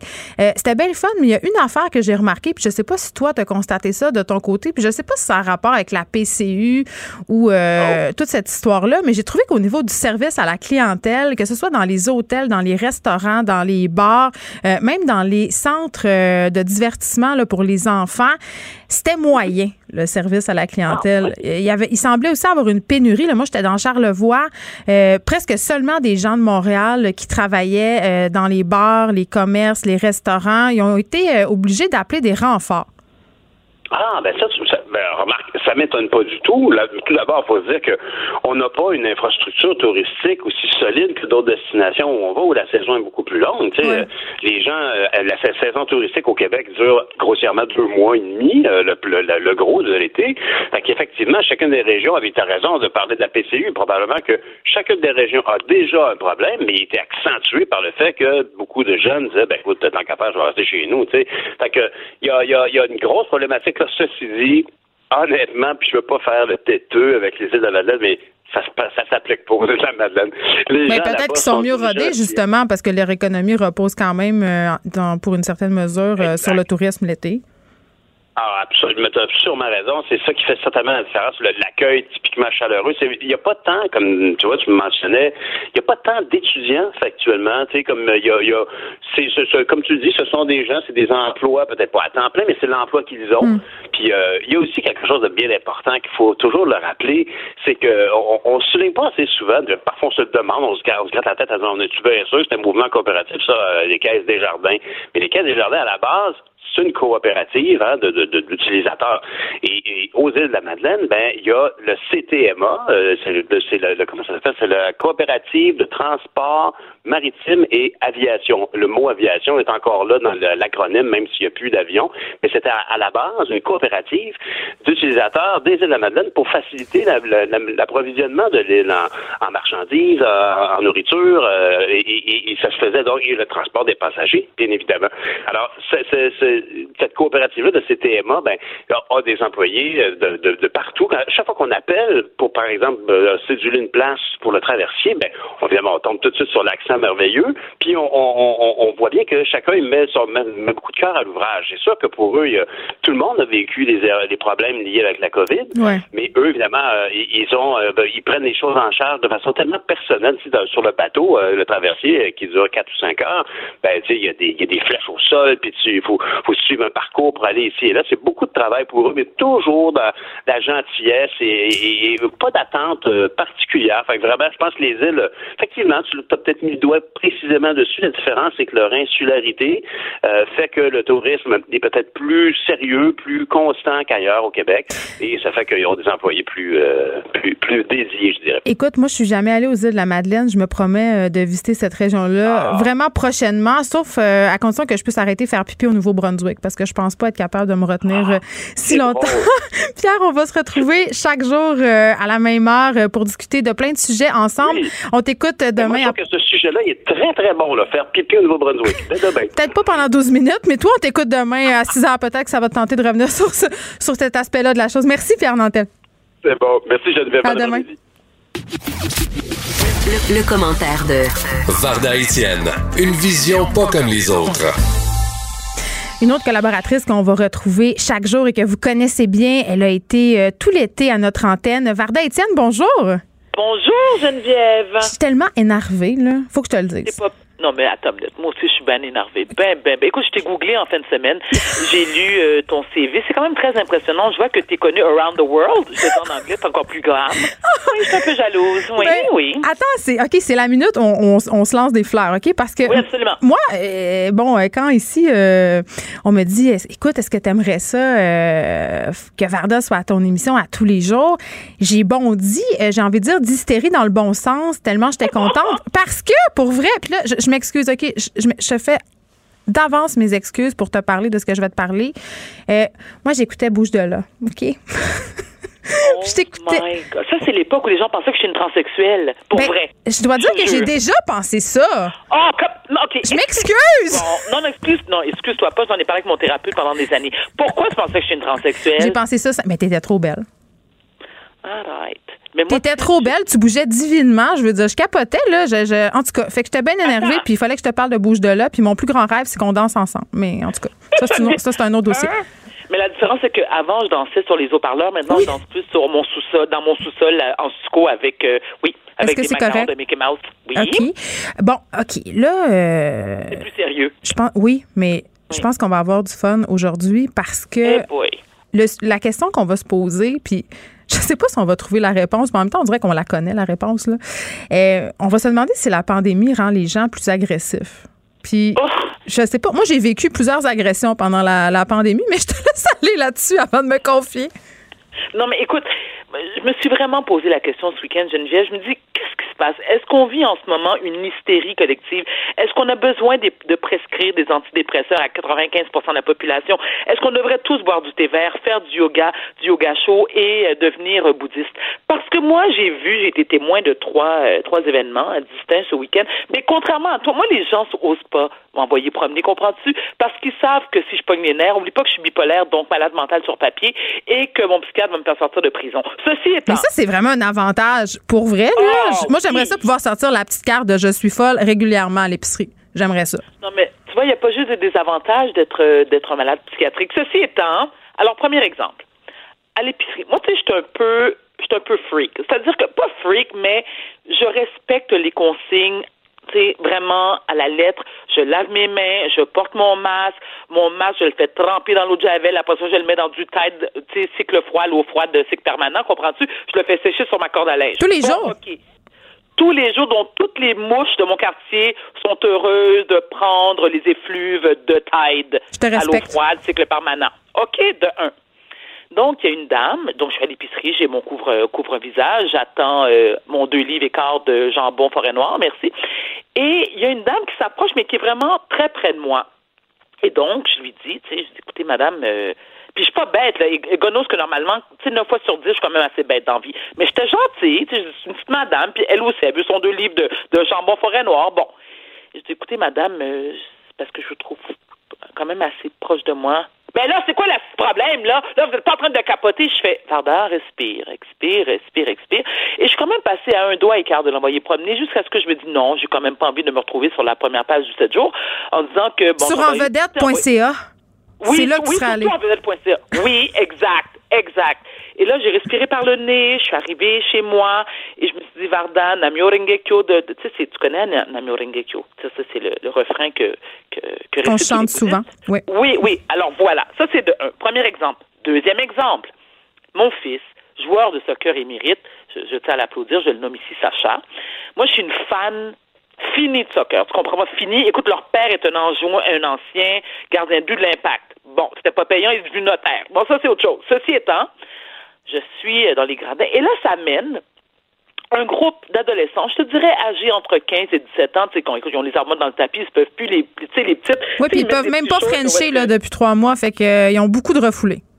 Exact. Mais tu m'as pas laissé terminer la, la, la, la, description des comment que les petites filles est habillées. Ah, OK. Moi, ça me fait. Non, mais tu sais, les petits shorts, c'est Daisy Duke, là, où est-ce que tu sais qu'on voit, on, on peut vraiment lire sur les lèvres de manière, euh, dans le sens propre et figuré. OK, blague à part. Donc, ils sont à peu près 7-8. Tout le monde est assis devant moi, mais un mais collé comme des sardines. Et visiblement, ce ne sont pas tous des membres de la, de la même famille. Ma tante Varda ici, qui a 47 ans, qui fait attention, comprends-tu? Je leur dis, euh, excusez-moi, pouvez-vous vous tasser un peu? Et là, chère Geneviève, le regard de dégoût, les choses.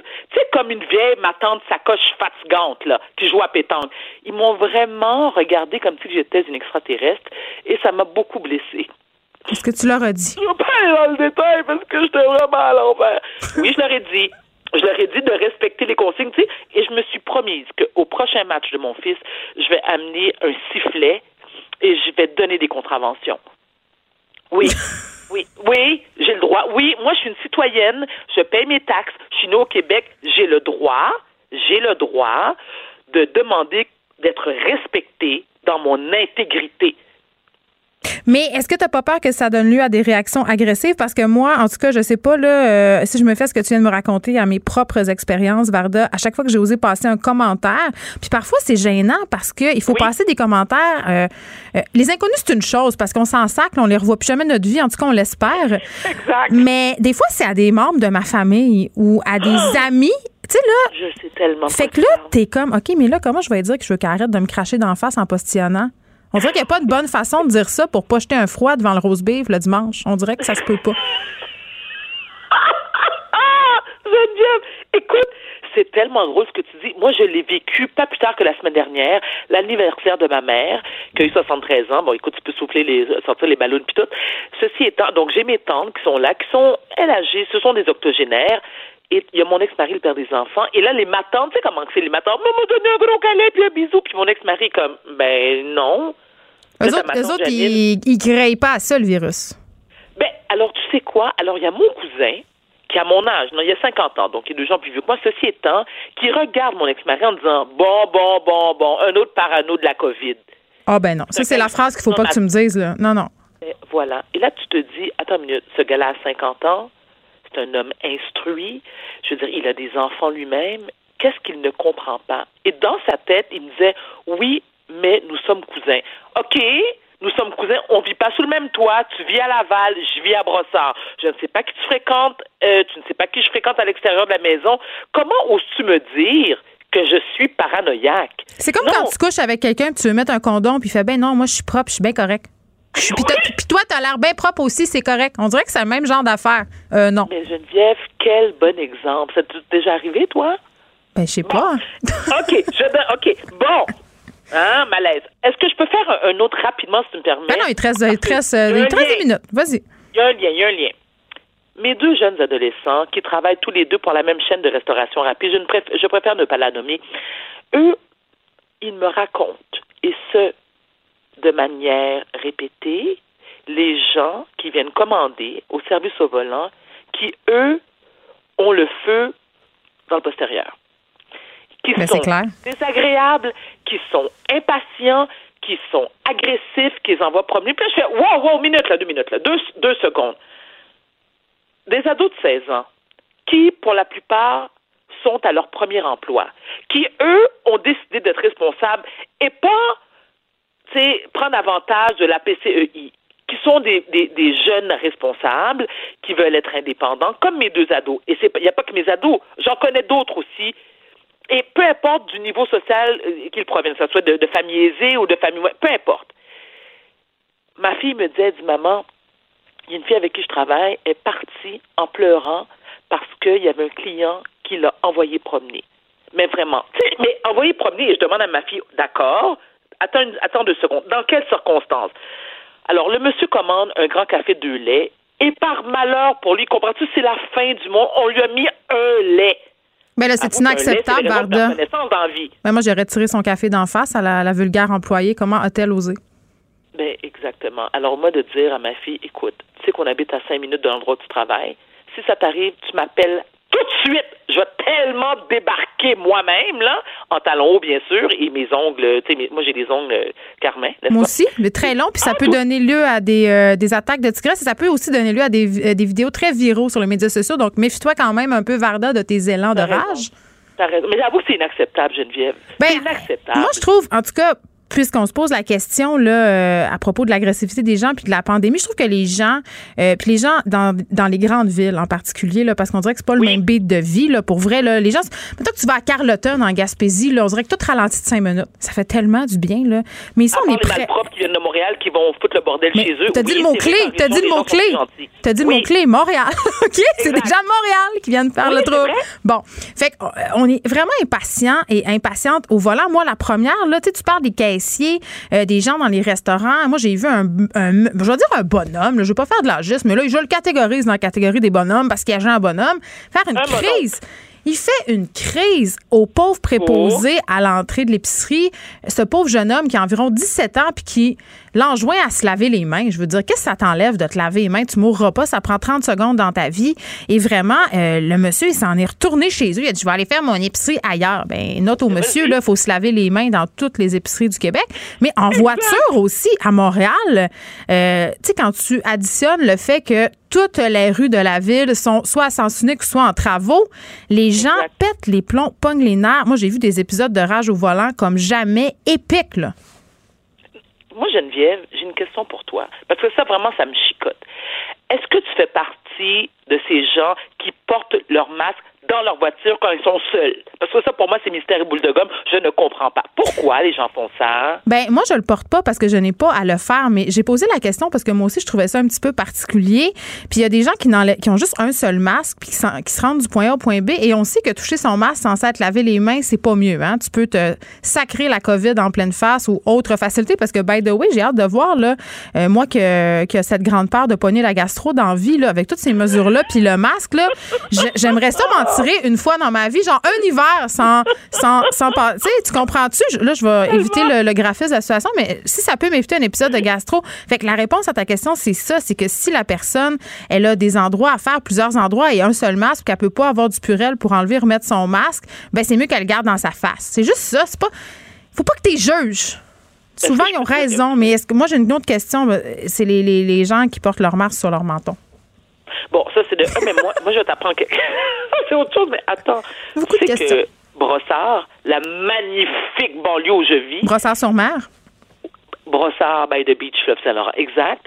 J'ai vu, et ça, je me rappelle, au début de la pandémie, une dame et son caniche royal, rien de moins, qui lui avait un masque sur la gueule. J'adore. Et j'ai. Est-ce qu'il était dans une poussette? Non, c'est même un caniche royal. C'est comme un. Oui, c'est un grand, là. Tu sais, les grands caniches, pas, le, pas les, petits fatigants. Moi, j'aime les grands chiens, si j'ai un danois. Bon, voilà. Qui avait son masque sur la gueule et je me disais, tu sais quoi? Respect. Parce qu'elle sait que cette madame-là, elle porte son masque même dans sa douche, OK, pour dormir la nuit, pour aller cueillir ses tomates de jardin. Elle, elle est toujours prête. Donc, si tu mets un masque sur la gueule de ton chien, ben, je te dis bravo. Moi, j'aurais été curieuse d'être témoin du processus d'acceptabilité euh, par le chien. J'aurais juste aimé ça, faire ça. Écoute. Euh, j'avais sûrement, sûrement, lui aussi pris des antidépresseurs. Voilà. Je sais pas, moi, je, puisque tu ouvres la porte sur le masque, je fais juste anticiper euh, de façon très, très négative la gestion des masques et mes trois enfants dans trois écoles différentes, dont ma fille au secondaire, dont le seul objectif dans la vie est de Frencher son petit chum. Donc, je passe environ 24 heures sur 24 à essayer de la convaincre d'attendre encore quelques mois. Donc, c'est vraiment le fun de ma vie. Voilà, ce sera ça pour les prochains mois. Je vous tiendrai au courant. Puis toi, Varda, ben, on va se reparler tous les jours et demain, on se reparlera. Écoute, c'est ça la complicity? Écoute, c'est né. C'est passé de quoi? Ça va se passer encore demain. Puis je te rappelle que mon objectif, c'est qu'on danse ensemble. Donc, d'ici la fin de la saison, il euh, va falloir qu'on accomplisse euh, notre destinée. Vardaitine, on te retrouve demain à 14h30. Merci. Merci, Geneviève. 14h15, pardon. Vous écoutez Geneviève Peterson. Cube Radio. L'histoire, malheureusement, se répète. Des dizaines de milliers de comptes d'utilisateurs de services gouvernementaux en ligne ont été piratés euh, lors de cyberattaques. Euh, on a appris ça samedi. J'en parle avec Éric Parent, euh, qui collabore souvent à l'émission PDG d'Eva Technologies. C'est une entreprise qui œuvre en cybersécurité. Bonjour, Éric. Bonjour, Geneviève. Bon, j'ai arrêté de t'appeler Monsieur Parent. on se connaît maintenant. OK. Euh, ben écoute, c'est ça. Euh, tu sais, quand je dis que l'histoire se répète, c'est une petite blagounette, mais c'est pas drôle. On a eu plusieurs euh, cas de brèches de sécurité. Là, dans le cas qui nous occupe aujourd'hui, c'est le gouvernement canadien qui a été la cible. De quel genre d'attaque on parle? Ben, c'est ça qui est un peu surprenant, parce que là, ça commence à être un peu plus intime. C'est ben, pas juste une entreprise, c'est vraiment un gouvernement. Fait que c'est pas trop clair. Hein. Il y a l'air d'avoir deux, trois problèmes qu'ils ont eu et ils laissent sous-entendre que c'est des abus de, de compte ou qu'on essaye des différents mots de passe jusqu'à temps que ça rentre. Mais en parallèle à ça, dans leur euh, dans leur communiqué de presse, là, dans le la, qu'est-ce qu'ils ont fait aujourd'hui, ben ils nous disent aussi qu'il y a peut-être quelque chose qui a contourné des mécanismes euh, qui permet de valider qui on est en nous posant des questions secrètes. Là. Oh, mais OK, excuse-moi, Eric, c'est parce que moi, quand je vais sur le site de l'Agence du revenu du Canada, là, pour les intimes, l'ARC, OK? Puis quand je dis ARC, on pourrait le dire aussi ARC dans le sens de dégoûtant, parce que quand je vais là, habituellement, c'est pas des bonnes nouvelles pour moi. Mais ça me prend 42 informations pour m'authentifier la couleur des bobettes de ma mère, la, euh, le numéro euh, inscrit à la ligne 132 de ma déclaration de revenus en telle année. Tu sais, à un moment donné, ce sont des informations qui sont quand même difficiles à trouver, même pour les gens qui possèdent. Puis on se rend compte quand même que ce sont des sites excessivement faciles à pirater avec notamment ces informations-là. Ben, c'est pour ça que là, on a l'air à avoir comme nouvelle que ce côté-là fonctionnait pas. Il y avait une façon de passer à côté. Puis ben, J'ai jamais trouvé, moi, C'était ton nom d'usager mot de passe. Non, ben, c'est ça, mais. moi, à chaque fois, il me renvoie la petite lettre, là. Ah oui, à chaque fois, il me renvoie la petite lettre par la poste, là, que ça fait deux semaines que tu l'attends, puis quand tu le reçois, tu as 24 minutes pour l'utiliser, sinon en passe date, passe tout détruit. C'est ça qui se passe. Oui, oui, oui. Ouais, je te comprends. c'est pas un système qui est très convivial. C'est euh, très déplaisant pour de, l'utiliser. Ça, c'est clair. Bon, mais pourquoi d'abord c'est aussi facile que ça? Parce que là, ce qu'on comprend de cette histoire-là, euh, ce sont des pirates, euh, je sais pas, ce sont des pirates amateurs, mais c'était pas la grosse affaire de pénétrer ce système-là. Est-ce que je me trompe en disant ça? Ben, vu qu'on ne sait pas exactement ce que c'est quoi la séquence des choses, peut-être que ça prenait quand même un certain talent technique pour faire le premier bout. Et le deuxième bout, de rentrer dans ton compte avec un mot de passe qu'on a deviné essentiellement ou qu'on a récupéré dans une autre brèche ailleurs, ben ça, ça prend pas un génie. N'importe qui peut l'essayer. c'est pour ça qu'il y avait, avait peut-être seulement 9000 comptes sur les 15 millions qui ont été compromis. Mm-hmm. Ils sont bien fiers de le dire. Oui, mais c'est pas tellement une fierté parce que les informations euh, qui sont contenues dans ces comptes-là, ce sont des informations excessivement sensibles et personnelles. Si je pense entre autres euh, au vol d'identité, par exemple. Ben, je, disais ça plus en blague parce que durant leur communiqué de presse, ils l'ont, ils l'ont mentionné je ne sais pas combien de fois. Oui, oui, oui. C'est 15, sur 15 millions de comptes, c'est, 9 millions de comptes qui ont été exposés. Et puis, ces comptes-là ont tous été euh, gelés en passant, mais on a quand même fermé notre système au complet par précaution. Fait que ça, c'est une incohérence totale. On dit, ben, regarde, on, est, sous, on est tout sous contrôle. On est très conscient de ce qui s'est passé. On a identifié 9000 comptes qui ont été compromis. On les a barrés, mais on a tout éteint quand même. OK, mais moi, ma question, quand même, ben, il y a plus qu'un problème, là, puis ça, on va y revenir, mais ma question, quand même, c'est moi, comme citoyenne canadienne, qui a des informations à l'arc et comment je peux savoir si je fais partie de ces comptes-là qui ont été touchés par cette, euh, cette brèche? Ben, éventuellement, ils vont vous envoyer une lettre. Tu sais, l'affaire qui a Éventuellement. Faire, PCU, là. Mais avec toutes les fraudes PCU, on, dit ben, quand tu vas faire ton impôt, tu vas t'en apercevoir. Ouais, mais si ben, tu as émis un paiement de PCU, tu pourrais m'envoyer une lettre, Caroline. Tu pourrais pas me, le dire d'avance, tu sais, que, que ça Non, va ben non, Eric, si tu es inscrit à l'ARC en ligne, tu as toutes tes lettres électroniques, fait que tu as juste à aller dans ton dossier. Ah non, je m'excuse, il est barré. Ops. Ben oui, il est barré. Oui, il est pas barré parce qu'ils ne savent pas encore que tu t'es fait avoir. regarde, le PCU, ça, j'adore taper dessus, là, parce qu'on s'est mis à écrire des chèques. Hein. Let's go. On va gagner la prochaine élection. Je veux pas politiser le sujet, là, mais on veut être gentil, fait qu'on envoie des chèques. Mais tu sais que le revenu, le ministère du Revenu, là, à, chaque année, ils vérifient leurs affaires, puis ils veulent, sais, si tu veux de l'argent, ils vont venir le chercher. Et puis, toutes les banques rapportent tous les comptes que les banques ont. Fait que là, c'est normal, au jour au lendemain, on va se mettre à faire des dépôts de PCU, mais on validera pas est-ce que ce compte de banque-là qu'on nous a demandé de faire un dépôt dedans, il existait-tu l'année passée? on ne fera pas cette validation hyper simple. Pourtant, parce qu'on n'a pas les ressources. le problème ben on n'a pas les ressources, on n'y a pas pensé. C'est bien plus qu'on n'y a pas pensé. Hein. Il faut aller vite, là. On n'a pas le temps de penser. Fait que, on, pourquoi qu'on ferait ce petit contrôle-là? Mais si on aurait fait ce contrôle-là, on aurait quasiment éliminé les fraudes PCU. Puis oui, on aurait eu des, des, des cas de demande de PCU qui s'en vont à un nouveau compte de banque parce que la personne, durant la dernière année, a changé de banque. Mais ça aurait été une minorité qu'on aurait traité manuellement de façon plus sécuritaire. Mais là, il n'y aurait pas de grande surprise de fraude PCU. Hmm. C'est pour ça qu'on a mis en place aujourd'hui. On s'est mis en disant, ouais, si tu rentres dans cette affaire-là, tu peux faire une demande de PCU avec même, même sans avoir finalement ta clé GC. Tu pourrais faire ta première demande de PCU. Ça prenait juste quelques informations personnelles, des informations comme que tu viens de mentionner, qui traînent un peu tout partout. Là, Il y a eu tellement de brèches ailleurs que finalement. Mais en même temps, j'aurais envie de dire qu'on était dans une situation d'urgence, puis de rendre le processus alambiqué peut-être et complexe aurait peut-être euh, découragé certaines personnes de faire des demandes puis augmenter la précarité. Ben, je pense que c'est même pas obligé de le dire, ce bout-là, hein, tu le fais en arrière-plan. Tu dis, regarde, on va, cette semaine, on va aller faire un, on va faire un, je sais pas moi, un million de dépôts. Ouais. Euh, pour juste valider avec la liste des comptes qu'on a, qu'on sait qui existaient l'année passée. Et ceux qui n'existaient pas l'année passée, on, va les retenir quelques, quelques petits moments pour euh, se poser la question. Tu, sais, Eric, ça fait plusieurs fois qu'on parle de, brèches dans les systèmes de sécurité ensemble. Il y a eu des jardins, euh, il y a eu Capital One, il y a eu même Revenu Québec, ministère de l'Éducation, tu sais, des quand même des entités là, qui sont absolument immenses, qui disposent aussi de moyens considérables. la question que je pose, parce qu'à un moment donné, on est tout le temps en train de se dire, OK, mais qu'est-ce qu'on pourrait faire? Je me dis, est-ce que ce serait moins cher, justement, de prendre des dispositions pour rendre les systèmes gouvernementaux plus étanches? Est-ce que c'est moins cher faire ça? Ou c'est moins cher faire le damage control qui s'impose en ce moment là, par rapport aux gens qui ont été floués? Ben, c'est un peu ça le problème. Dans, dans toute entreprise, il y a des gens qui sont là, il y a des gens qui ont des petits sentiments et puis qui protègent leur, euh, leurs arrières, finalement. Fait que ça veut dire ça que le message, dans le bas de la chaîne de montage, quand on fait un post-mortem comme ça, souvent les gens techniques, ils savaient un paquet de problèmes. Quand on pose des questions très directes plus haut, ils nous disent qu'ils sont pas au courant. Est-ce que c'est être volontairement aveugle ou est-ce que c'est vrai qu'il est pas au courant? Ça, on ne peut pas vraiment le savoir. Mais qu'est-ce qu'on sait dans la nature humaine? C'est que la couche du milieu, la couche de gestion du milieu, c'est pas à leurs meilleurs intérêts pour leur carrière immédiate d'avouer que leurs affaires sont tout croches. Fait quand ça a l'air pas trop pire, ben souvent les gens vont dire non, tout est correct, viens pas regarder dans mes affaires. Et puis ça, c'est super merveilleux pour le court terme. Mais au long terme, éventuellement, il y a une brèche comme ça. Puis quand quelqu'un va se mettre à creuser, il va dire mais non, c'est trois, quatre absurdités. Qu'est-ce que ça veut dire que c'est comme ça? Fait que souvent, le réflexe des gens, c'est exactement ce que tu viens de dire. C'est de dire, ben regarde, pourquoi je payerais? Ça va me coûter des millions mettre ça plus moderne, de mettre ça plus sécuritaire. Ça, euh, je vais juste attendre. Peut-être que je serai même pas là quand, il va, quand ça va tout foirer puis qu'il va avoir un vrai problème. Hmm.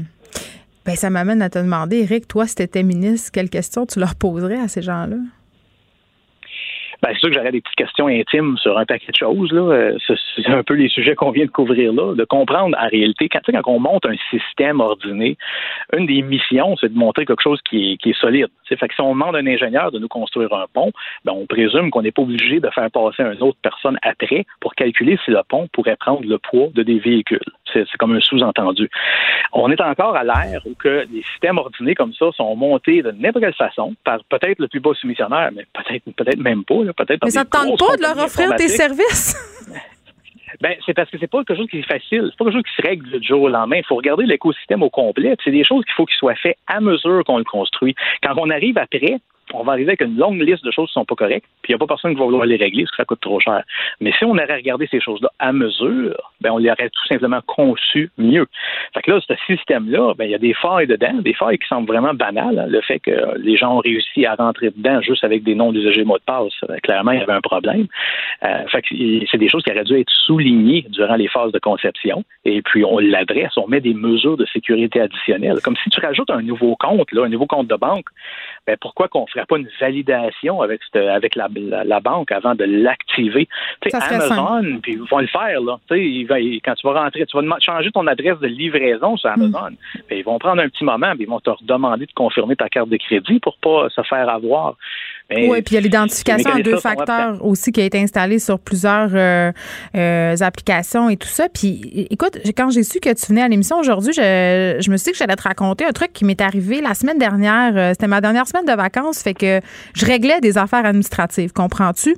Fait qu'à un moment donné, je me dis, coudon, ça serait peut-être le temps que j'active euh, mon plan de protection parce que je fais partie des victimes de Desjardins. J'avais jamais réussi à avoir la ligne avant. Puis un moment donné, j'ai juste renoncé. Puis j'ai fait comme les gestionnaires intermédiaires du gouvernement. J'ai fait du déni volontaire.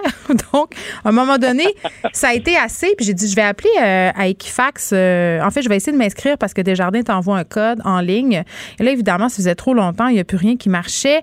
puis j'avais oublié mon mot de passe. Et là, j'ai été vraiment, vraiment, et là, je pèse mes mots, je suis tombée sur le derrière euh, de la facilité avec laquelle ça a été euh, vraiment euh, très, très, très, très, très, très facile pour moi de réobtenir un mot de passe du service qui est supposé me protéger contre le vol d'identité en rentrant des informations de base, mon nom, mon nom de famille, euh, mon numéro de téléphone, mon adresse, le numéro d'assurance sociale facultatif et puis euh, une autre affaire, mais toutes des infos qui sont disponibles si, mettons, tu me voles deux, trois lettres qui arrivent dans ma boîte aux lettres, quand même, c'est quelque chose qu'un organisme comme Equifax euh, ait aussi peu de filets de sécurité pour accéder à des informations qui sont très sensibles quand même. Le dossier de crédit, c'est pas rien ben, deux, trois lettres en plus, parce que dans les grosses J'aurais pu dire une les aussi. années, ils, ont, ils ont toutes. Hein, comme la brèche des jardins, il y avait vraiment pas mal tout ce que tu as besoin pour rentrer dans ton compte Equifax. Fait que Equifax, c'est une absurdité. Je l'ai déjà dit dans le passé, puis je continue à le dire. Ce service-là, ce système-là, c'est, ça ne marchera pas. C'est pas ça que ça nous prend. Ça nous prend quelque chose de complètement différent. Il faudrait pas que ça soit privé. Ces, ces, gens-là font de l'argent avec Oui, il faudrait que ça soit étatique. qui, ben oui, ben oui, c'est absurde. Là. Puis ça, ça qu'est-ce que tu viens de souligner là, là? Un, de mes, un de mes collègues, euh, un de mes amis collègues avait souligné ça dès le début. Il m'avait envoyé des captures d'écran, il en revenait juste pas, parce que ça te posait trois, quatre questions que finalement, quasiment tout le monde sait. Et puis, numéro d'assurance sociale, ta date de naissance, c'est plus un secret. Avec toutes les brèches qu'on a eues. de toute façon, moi, euh, c'est ça, là, ça traîne un peu partout sur euh, Internet. Mais vraiment, c'est à se demander si à un moment donné, on va comprendre le bon sens. En tout cas, moi, je pense quand même que tu devrais peut-être leur lâcher un petit coup de fil pour leur donner deux, trois conseils. Éric Parent, notre bon gouvernement. Éric Parent, qui est PDG d'Eva Technologies. On vous rappelle qu'une dizaine de milliers de comptes utilisateurs de services gouvernementaux en ligne qui ont été piratés de façon quand même assez simple et il y a des données personnelles qui ont été compromises. Merci, Éric, de nous avoir parlé. Geneviève Peterson. Elle réécrit le scénario de l'actualité tous les jours vous écoutez Geneviève Peterson. Cube Radio. Le, commentaire de François Lambert, un dragon pas comme les autres. Un dragon comme pas comme les autres, ou moi j'aurais plutôt dit l'inénarrable François Lambert. Un mot que je comprends pas en partant, Geneviève, tu vas me oh non, je m'excuse. Je suis désolée. Inénarrable, ça veut dire euh, si. Ben, bizarre, c'est peut-être pas un bon mot, mais si particulier qu'on ne peut pas le, le raconter. Donc, il faut le rencontrer. Bref, si ah, t'es. Ouais. on a dit la même chose. Donc, je vais lui dire qu'elle me dise ça maintenant au lieu de dire que, que je suis un weirdo des fois. Ben, ça veut juste dire c'est un compliment. Si t'existais pas, faudrait t'inventer. François, ça fait longtemps que je veux qu'on aille un segment ensemble à mon émission. Puis, c'est pas comme un. Comment je dirais bien ça? C'est pas un match qui va de soi dans la tête de bien des gens parce qu'on pourrait avoir tendance à penser euh, qu'on est peut-être le feu et l'eau, mais j'ai tendance à dire que peut-être pas tant que ça parce qu'on s'est connus euh, dans la vraie vie. Hein? Oui. Dans des circonstances ben, sportives. Ben mais oui, ben c'est, c'est drôle parce que bon, j'avais fait, avant que j'aille fait une entrevue avec toi, euh, il y a peut-être deux ans, euh, on était au gym en train de t'entraîner et j'avais fait l'épicerie à 75 le, le, le, texte et tu avais écrit quelque chose par rapport à François Lambert. Je sais pas si François Lambert va donner son opinion, puis mon entraîneur au gym a dit Fais attention, Geneviève Peterson est là. oh mon Dieu, mais j'aime ça. T'avais-tu peur de moi? ben, j'avais pas peur de fois, mais je me dis pas si ça me dérange. J'avais bombé le torche, au gym. Et. Euh, mais... mais... le monde, c'est ça, on, pense que toi et moi, on n'est pas supposé euh, s'accorder ou s'entendre. C'est, je pense, que c'est quand même qu'on essaierait de l'expliquer. Il y a toujours, ça, ça va être inexplicable, euh, je pense, qu'on est capable de de dialoguer, de s'entendre sur bien des sujets, ben, euh, malgré les différences extérieures qu'on peut, qu'on peut se penser. On va s'entendre, puis on va être en désaccord sur des sujets, ça c'est sûr. Puis on a eu plusieurs discussions justement euh, au gym où on se disait, ça serait le fun que ces discussions-là soient enregistrées parce qu'on amenait euh, des points, parce qu'on aime bien les deux discuter. Puis aujourd'hui, je suis super contente parce que tu vas nous parler de Costco. Et avant que, que tu me parles de Costco, je vais te faire des confessions à propos de Costco. Tu sais que moi, je j'ai beaucoup de paradoxes. Hein, François, tu me connais là. Mm-hmm. Et parfois, j'ai des idées très arrêtées sur quelque chose et même euh, plus qu'arrêtées, c'est-à-dire je vais me porter euh, vraiment à la défense de quelque chose ou je vais me montrer contre un truc. Et Costco en a fait partie pendant longtemps. Moi, je me suis refusée pendant des années à aller au Costco pour des raisons écologiques, des raisons éthiques, puis aussi euh, parce que j'aimais bien fréquenter les petits épiciers de quartier, les petites boucheries, ce que j'aime encore faire par ailleurs. Mais à un moment donné, euh, avec mon chum, on a cinq enfants, hein, et puis j'ai bien dû me rendre à l'évidence et aller faire une petite visite au costaud pour, euh, pour constater que c'était pas nécessairement le démon que je pensais. Donc maintenant, je le fréquente, mais euh, je demeure quand même avec certains bémols. Oui, puis puis Costco est vu vraiment comme l'enfant noir, celui qui ne paiera pas les fournisseurs. Et j'ai une compagnie que nos produits sont chez Costco. Je te dirais que ça fait partie des, compagnies qui payent le plus rapidement possible, qui n'essayent pas de t'égorger non plus pour te négocier euh, sans cesse pour avoir le meilleur prix. Il faut que tu donnes le meilleur prix à Costco. Bon, ceci étant dit, il y a une, nouvelle qui est sortie aujourd'hui sur le marché gris. Puis, honnêtement, je ne savais pas que Costco est impliqué. Donc, le marché gris, c'est quoi? C'est euh, des grandes marques qui ne sont pas supposées être revendues se ramassent par des chemins impossibles et incompréhensibles se ramasse chez Costco. Puis ça m'a toujours fait sourciller. Tu arrives en rentrant, le, euh, directement en rentrant dans toutes les Costco, tu as les bijoux qui sont là, et euh, tu regardes des montres, tu dis, mais qu'est-ce que ça fait là, cette affaire-là? Ça n'a pas rapport ici, puis un bijou hors norme, mais c'est ça, le marché gris, c'est que c'était destiné à d'autres pays et Costco le rachète de quelqu'un d'autre honnêtement, attends, attends. Je, veux juste m'assurer que je comprends, François, là, parce que c'est un peu compliqué, euh, mais ça ne l'est pas en même temps. Là. Euh, moi, je pensais que quand tu avais quelque chose à vendre, là, je dis n'importe quoi, là, je me pars une compagnie de bouteilles d'eau, je vends des bouteilles d'eau, c'est pas n'importe qui qui peut les acheter. Il y a des régions, il y a des règles commerciales, c'est ça? Ben, c'est que les, surtout dans, les, le, dans le domaine du luxe, ils aiment ça, éliminer le maximum d'intermédiaires, le, grand luxe, pour contrôler la qualité, créer une rareté. Si Louis Vuitton était vendu partout, ben Louis Vuitton n'aurait pas, il pourrait pas vendre ses sacoches 3500 Non, parce que la rareté impacte, impacte la, la valeur euh, de la marque, c'est ça? Eh, exactement. Donc, il y a des marques que tu t'attends d'avoir dans certaines boutiques et tu dis, je vais aller acheter tel parfum. Et là, tu dis, wow, il est rendu chez Costco, comment ça se fait? Et c'est pas nouveau, hein. Ça fait, j'ai fouillé tantôt, puis depuis 2015, les nouvelles parlent que de ça. TG Maxx aux États-Unis, qui était très connu aussi, qui est l'équivalent à peu près d'un Winners, fait exactement la, même chose. Puis des fois, moi, quand j'allais en, en Floride, je voyais TG Maxx, je rentrais, je me disais, qu'est-ce que comment il a fait pour mettre la main sur des chandails Ralph donc la qualité n'est pas tout à fait au rendez-vous, mais que Costco achète, puis Costco aux États-Unis, Geneviève, ce qui est intéressant, c'est que il y a un fournisseur qui a dit Tu vas me dire de qui tu l'as acheté. Puis ils sont allés en cours, puis le juge a dit Non, non, non, non. ça outrepasse la liberté et le, le, le, secret, si on veut, euh, des entreprises. Je ne te dirai pas d'où j'achète mes affaires, j'ai pas à te le dire. Puis ils ont gagné en cours. Donc ils font impunément devant tout le monde. Et les grandes marques s'arrachent les, les cheveux de sa tête avec ça, parce que ça affaiblit leur, euh, leur image de marque. Mais c'est seulement ça la raison. C'est juste une question de snobisme de mon Dieu, moi je veux pas vendre parce que dans l'article euh, sur Costco, il est question notamment des parfums. Puis je pense que c'est un excellent exemple. Le parfum, c'est un produit de luxe.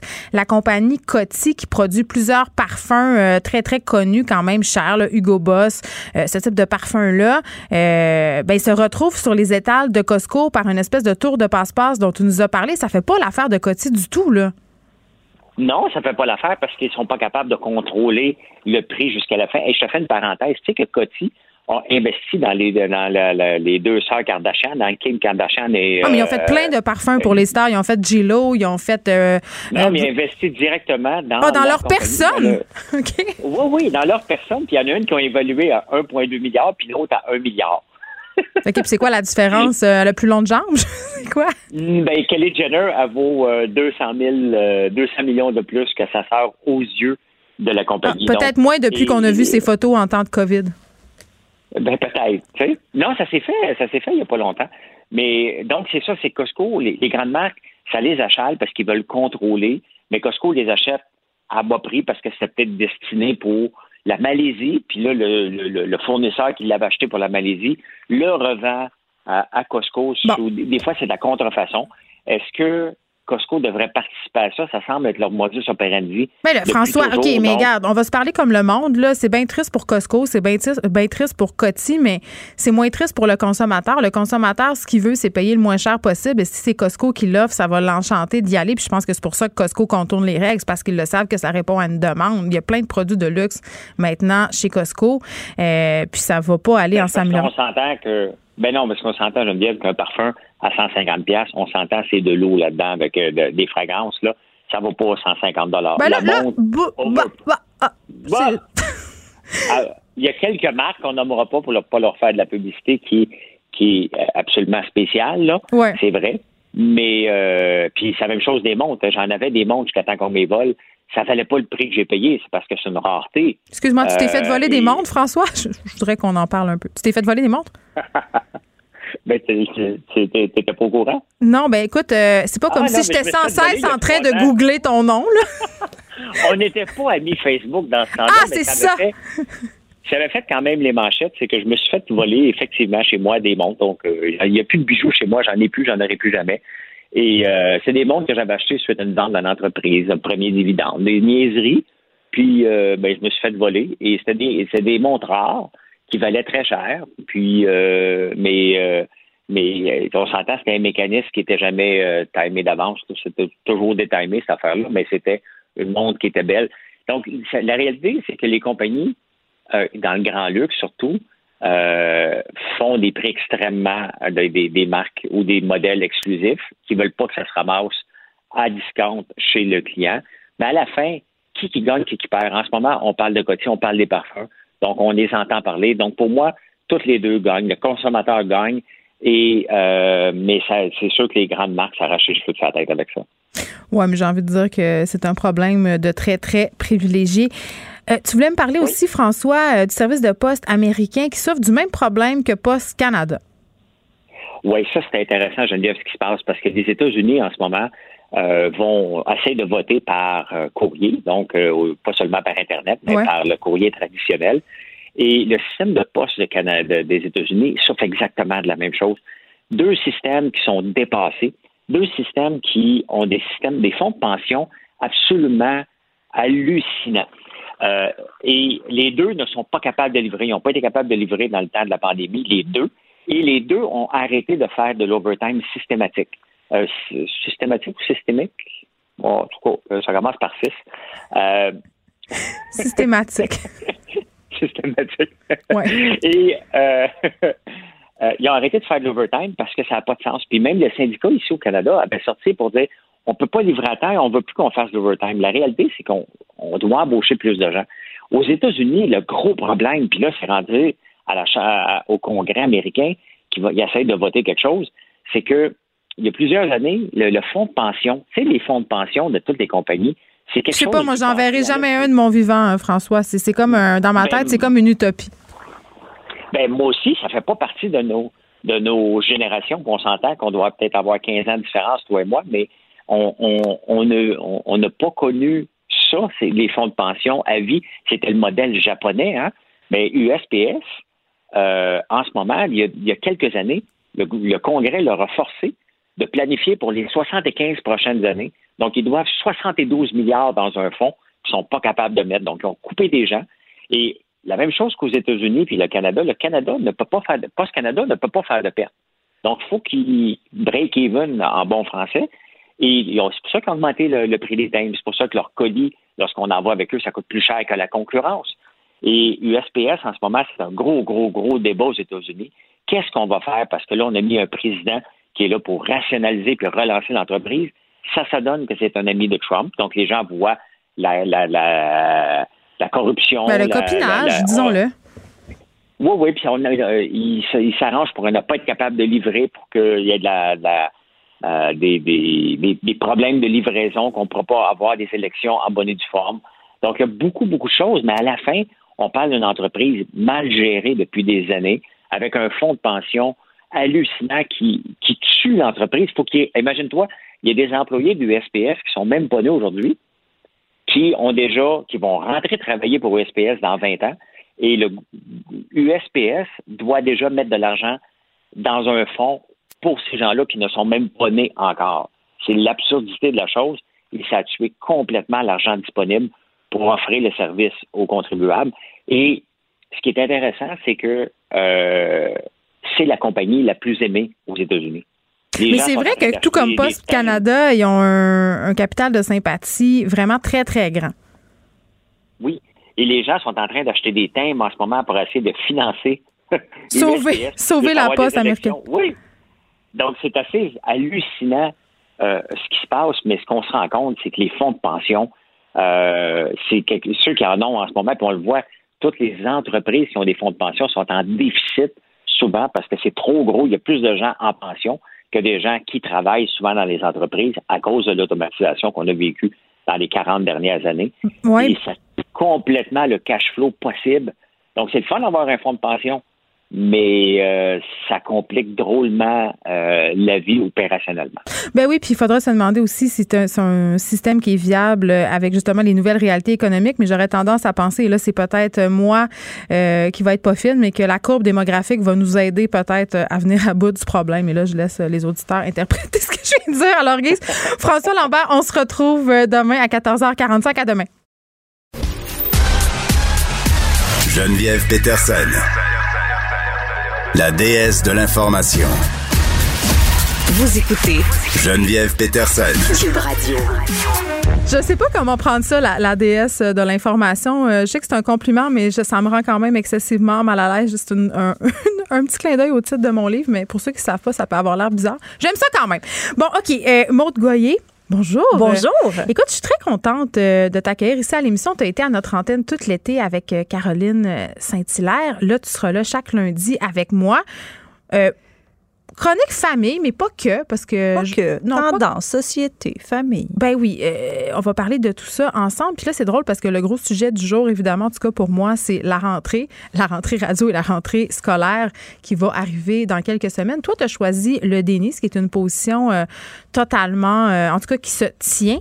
C'est drôle parce que je me faisais la réflexion suivante. Je me disais, tu sais, euh, ton nom sur les médias sociaux, c'est Maman 24-7. Oui. Et je peux te dire là, que en ce moment et depuis quelques mois, ça s'applique particulièrement. Est-ce que c'est pour ça que tu es dans le déni de la rentrée? c'est drôle. Mon nom a jamais été aussi euh, ben, euh, approprié que ben, Maman 24-7. Parce que tu sais, Geneviève, que c'est comme, c'est comme si on avait eu une relâche scolaire qui s'est jamais terminée quand tu y penses. Il n'y a pas de. Y a la, pas de la relâche scolaire, il y a eu la pandémie qui est arrivée, on est tombé en confinement. Alors moi, j'ai fait un petit calcul, ça fait depuis le 12 mars, ça fait 24 semaines, soit 168 jours. C'est presque la moitié d'une année, 46% de l'année qu'on est tous ensemble avec nos enfants. Toi, tu as plusieurs enfants. Moi, j'ai des enfants aussi. En vacances. Oui, oui. c'est ça. En vacances, pas de hmm. camp de jour, pas d'école, des devoirs, pas de devoirs, obligatoires, pas obligatoires. Mais donc, tu sais. Toi, pas de camp de jour cet été pour tes enfants? Non, pas de camp de jour. Mais 10 et 13, tu sais, 10 et 13 ans. Donc, quand même, c'est autonome. Mais, oui, c'est ça. Mais quand même, il faut les occuper, ces petites bêtes-là. parce que sinon, moi, la phrase que j'ai dit le plus de toute la, depuis le confinement, c'est lâche ton écran. Moi aussi. Moi aussi, je suis j'aimerais, j'aimerais que tu fasses autre chose. Mais c'est ce que j'ai remarqué? Moi, je me suis tuée à l'ouvrage d'envie pour acheter des jouets à mes enfants. Là, il y a les chambres jump pack d'affaires. Ben non. Et là, il n'y a que les écrans qui comptent. Il n'y a rien qui peut rivaliser contre Roblox, contre TikTok, Ah, contre TikTok. YouTube. Je suis plus capable. Mes Les enfants- mimes, les mimes de mon Non, fils mais ne mes enfants se promènent en faisant des danses TikTok. Oui. Ben moi, j'ai ça. J'ai ma fille qui se promène en faisant des danses TikTok, même en se brossant les dents. Mais c'est ça. Dans ça des petits devient mots. ça, ça tombe-tu ses nerfs? J'ai le goût de donner une pichinotte dans Et mon face. garçon me parle en mime. Ça Mais non, aussi, c'est ça intense. va pas du tout. C'est intense. c'est quelque chose. Mais donc, oui, je suis en déni. Je- la rentrée scolaire, c'est dans 10 jours. Ça me tente pas. Puis il y a deux types de parents. T'as Geneviève, je sais pas, t'es t'es de quel côté? Est-ce que toi, tes, tes, tes effets de, tes effets scolaires sont tous achetés? Tes listes sont cochées? Oh mon ou... Dieu, il faut que je te dise quelque chose. oh mon Dieu, OK. Oh mon Dieu. Tous les auditeurs et les auditrices qui me connaissent depuis maintenant euh, deux ans, et ça va être notre troisième année hein, qu'on se fait des confidences, savent que je suis la personne la plus désorganisée de l'univers. OK? Moi, je suis la mère qui achète son habit de neige le 3 décembre. Tout ça, là, je fais poser mes pneus d'hiver le 31 juillet. Ouais, mais ça marche quand même. Ça, ben, ça marche carré, mais ça marche. Mais la vie est bien faite. J'ai engendré un être excessivement responsable et organisé qui fait des agendas, des tableaux, des Très listes. mature. Ma plus Ah, c'est vieille, intéressant. elle Ouais. a colligé tous les effets scolaires. Elle a fait une liste globale et elle me dit Maman, ça serait le plus beau jour de ma vie si tu m'amenais au bureau en gros qu'on règle tout ça. J'ai fait Et là là. Mon Dieu, on peut se l'embaucher? Go. c'est c'est fantastique. merci, Alice. Ben, eh, c'est, super. Mais moi, donc, je, je- je ne suis pas là. Moi, je suis un peu comme toi. Je suis entre Alice et Geneviève. Moi, je suis? Je responsable. les deux. Je entre les deux. Et donc, dans cette volonté-là de prolonger l'été, hier, il y a comme une bulle dans le cerveau qui m'a passé. J'ai dit à mon chum, on s'en va-tu dans le vieux, puis on, on joue les touristes dans notre propre ville. Là, mes enfants étaient hyper excités. On a fait ça aussi. Oui, hein? Ben moi, je l'ai pas fait tant cet été. Je suis allée me promener un peu, mais je l'ai pas fait tant dans ma ville. J'avais pas osé le vieux. On l'a fait la semaine passée aussi. Tu vois, c'était nos derniers retranchements. ben, On c'est ça, On mais on- pense pareil. Non, mais on dirait qu'on s'est dit, là, là, je l'attrape, l'été va me glisser entre les doigts. euh, la- la rentrée scolaire, c'est dans 10 Mm. jours, je veux faire quelque chose. Alors, on a joué les touristes et c'était formidable dans le vieux. Toi, je sais pas c'était comment quand t'es allé, mais moi, il y avait pas un chat. Il y avait vraiment pas beaucoup de C'était parfait. Je sais que pour les commerçants, c'est plate, je m'excuse. Ouais. C'est sûr que c'est faut pas penser, faut pas penser de même pour la revitalisation de la ville, l'économie, c'est pas très bon. J'étais allée au zoo. À, à- à- le zoo de Saint-Félicien au Saguenay. Oui. On était tout seuls. On aurait dit que j'étais Céline Dion qui avait fait fermer le zoo pour Mais visiter avec. René Charles. C'était incroyable. Mais Toutes les attractions, c'est les gens sont bien moins jump pack. Tu te piles moins. Nous, on est allé à voile en voile, puis c'est extraordinaire. là. Ben, Dans le vieux port, on a pu faire absolument tous les parcours sans attendre. Mon égoïste, hein? Mon Ouais, égoïsme l'égoïsme, nous, on est personnel. mais Ouais, c'est oui, vrai que pour les commerçants, c'est pas drôle. Le tyrolienne, nous, on est à la tyrolienne de Montréal, ils l'ont fait deux fois. Ils ont fait le bungee. Est-ce que tu savais qu'il y avait du mini bungee? Non, mais dans- ça se pourra pas, moi. en haut du 80, de la tour de 85 pieds? Ils se sont lancés, euh, lan- lan- lancés du haut euh, de la tour. Et ensuite, on a fait tous la tyrolienne. Ça, ça, c'est correct. Et on a fait une exposition, super expo, euh, à l'Arsenal. Une exposition numérique, interactive, immersive. C'est- là, les enfants, là, les mots en Yves. oui, c'est ça. Mais ça, c'est sûr que les enfants, ça marche avec les enfants, tu comprends, parce que c'est numérique, entre autres. Fait que là, là, on était sur des écrans, je peux te dire, on avait les yeux rivés à des écrans, c'était vraiment beau. Et euh, j'avais envie de te donner un peu des idées, comment on peut faire pour découvrir partir un peu à l'aventure dans notre dans le propre de l'été, C'est- euh, Oui, moi, je refuse. La, la semaine prochaine, Geneviève, on parlera de Moi, je continue à boire du vin la semaine jusqu'en décembre. Juste te dire. Oui, la- le rosé, les bulles, hein. on Ouais, adore tout- le tout spritz, le- le- tout ça. Bon, donc on a parlé de l'avantage, il n'y a personne, ça c'est vrai. Pas de fil, pas de foule. Par contre, ce qui, ce qui m'a vraiment, je dois le dire, au vieux, dans le vieux port de Montréal, je me suis stationnée. J'ai fait la gaffe d'y aller en voiture. Mais voyons, la mère Esplante serait pas fière de toi. Alors, 25 pour être garé. Ils n'ont pas baissé les prix. Il y a moins de monde. On veut encourager les gens à sortir, mais ils n'ont pas baissé prix. Mais là, on a besoin 25 d'argent pour faire des pistes clapes, des sens Ouais. puis des ruelles vertes. C'est ça. Je trouve ça un peu, en tout cas, c'est mon, c'est mon petit, euh, ma petite montée de lait. Je trouvais ça ordinaire. Tu sais, pour, si on veut Ah, C'est comme ça que encourager. quand tu fais une montée de lait? Ben, non, ben, si on-. Ah non, non, tu m'as. Attends. Non, non, on a le temps, on a le temps, Geneviève. OK. Euh, donc, qu'est-ce qu'on peut faire? C'est sûr qu'il y a les parcs nature. Il y a les ruelles. Alors, il y a un gars qui est. Ben, écoute, as-tu vu l'article qui est sorti sur le WordPress? Ça s'appelle Mes quartiers. Euh, c'est vraiment super intéressant. Le gars, il a visité les 443 ruelles vertes de Montréal puis il a recensé les 20 plus belles. Alors là, il nous dit lesquelles on peut faire avec notre quartier, avec nos enfants. On peut se promener. C'est gratuit. Il y a plein d'affaires à regarder parce que faut pas Mais nécessairement. pas oui, faut citoyens planifier qui un sont peu. pognés dans la ruelle verte qui est répertoriée puis qui se tapent tout le trafic. Moi, en Bon, tout cas, come on, moi, je pense fun. aux T'as- gens. Tu restes en ville. peuple. Oh, Geneviève, tu restes en ville. C'est le fun de voir des familles, des fleurs, rire, jouer. Ouais, moi, j'ai ouais. pas de ruelle chez nous, ça règle le problème. Moi non plus, j'en ai pas. Mais en tout cas, je trouvais ça intéressant. Allez voir ça, mes quartiers, Gilles Baudry. Après ça, qu'est-ce qu'on peut faire d'autre? On peut s'en aller dans les hauteurs. Tu sais, si tu allais visiter une autre ville, une autre grande ville, tu dirais qu'est-ce qu'on va aller voir pour aller voir le skyline, aller voir le paysage de la ville du haut? On peut faire ça à Montréal aussi. Euh, on peut aller au, en haut de la tour euh, du parc euh, du Stade olympique. On peut aller sur le boulevard d'Armor-Royal qu'on connaît. Il y a la Grande Roue dans le Vieux-Port. J'ai peur. Mais c'est le fun avec les enfants. Puis aussi, on peut aller voir les couchers de soleil à partir de, de ces points de vue-là. Moi, la grande roue, la dernière fois, j'ai eu un malaise. C'est Ah pas oui? une joke, j'ai le vertige de façon inconsidérée. Puis je sais que je viens de dire que j'étais allée à vol en voile, mais c'est ça, j'avais les jambes molles comme la guenille. Oui, c'est ça. Mais à voile en voile, tu peux choisir ta hauteur. Oui, mais j'ai choisi le plus haut parce que c'est ça. Il y a aussi des parcours. Faut absolument que je te parle des parcours historiques parce qu'on peut en faire. Il y en a qui sont des parcours gourmands. Euh, il y a les Montréal hantés. On peut aller visiter Griffintown, le centre-ville, faire des parcours hantés avec les enfants, les adolescents. Ça marche au bout. Parce que les pré-ados les ados, tu le sais, il faut qu'il y ait un peu de sensation forte. Il y a le midi bungee, mais le parcours hanté où est-ce qu'on te parle, on te raconte des histoires de fantômes qui auraient déjà eu Moi, ça me parle. ben, oui, c'est super le fun. J'ai déjà fait à Ottawa, je le recommande, c'est vraiment cool. Euh, il y a aussi évidemment les parcours en vélo et il y a un parcours qui est sold out, qui a été sold out tout l'été. C'est le parcours euh, de Tourist in My City. Est-ce que tu connais ça? C'est un monsieur qui a parti ça récemment et c'est euh, des parcours pour faire découvrir euh, toute l'histoire des Noirs à Montréal, tout les, le patrimoine des Afro-descendants partout en ville et c'est sold out, ça a été sold out tout l'été, même au mois d'août, j'ai regardé Mais sur on dirait que ça m'encourage que tu me dises ça. C'est la preuve que tout ce qui s'est passé peut-être Oui. nous a amené à s'intéresser davantage à cette partie-là de notre histoire qui est quand même très présente et dont on ignore absolument tout. En tout cas, moi, avant de lire là-dessus, j'en savais rien. C'est ça. Moi, j'ai vraiment envie d'aller faire ça avec mes enfants. Je me suis dit, je vais regarder en septembre quand ça va sortir, puis je vais essayer d'aller faire ça parce que c'est un ou deux kilomètres, puis c'est à peu près deux heures, fait que c'est parfait. Et on respecte les consignes, on évidemment. ben oui, respect des consignes, c'est pas important. Et le masque, là, Geneviève, on prend pas ça sur nous, on se rajoute pas une charge mentale de parents. On- les enfants gèrent leur masque. T'as-tu ton masque dans ta poche? T'as-tu ton masque dans ton petit sac? Mais ça, c'est de la gestion quand même de leur dire de le gérer, mais je comprends Oui, ce que tu mais veux dire. On, les a- même. on leur apprend à se Oui, responsabiliser. c'est une nouvelle affaire qu'ils le gèrent eux-mêmes.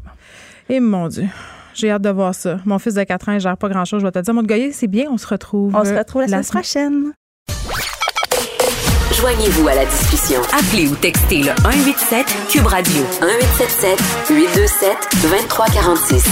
Hello. Le, le commentaire de Danny Saint-Pierre, un chef pas comme les autres. Tu vas être tous les jours avec moi, Dany Saint-Pierre. Allô? Écoute, oui. euh, on n'est pas à notre première radio ensemble, mais Oh là, euh, c'est officiel. Ben, je pense qu'on peut mettre un saut là-dessus. Nous voilà. Les retrouvailles. Et ça va être euh, quelque chose.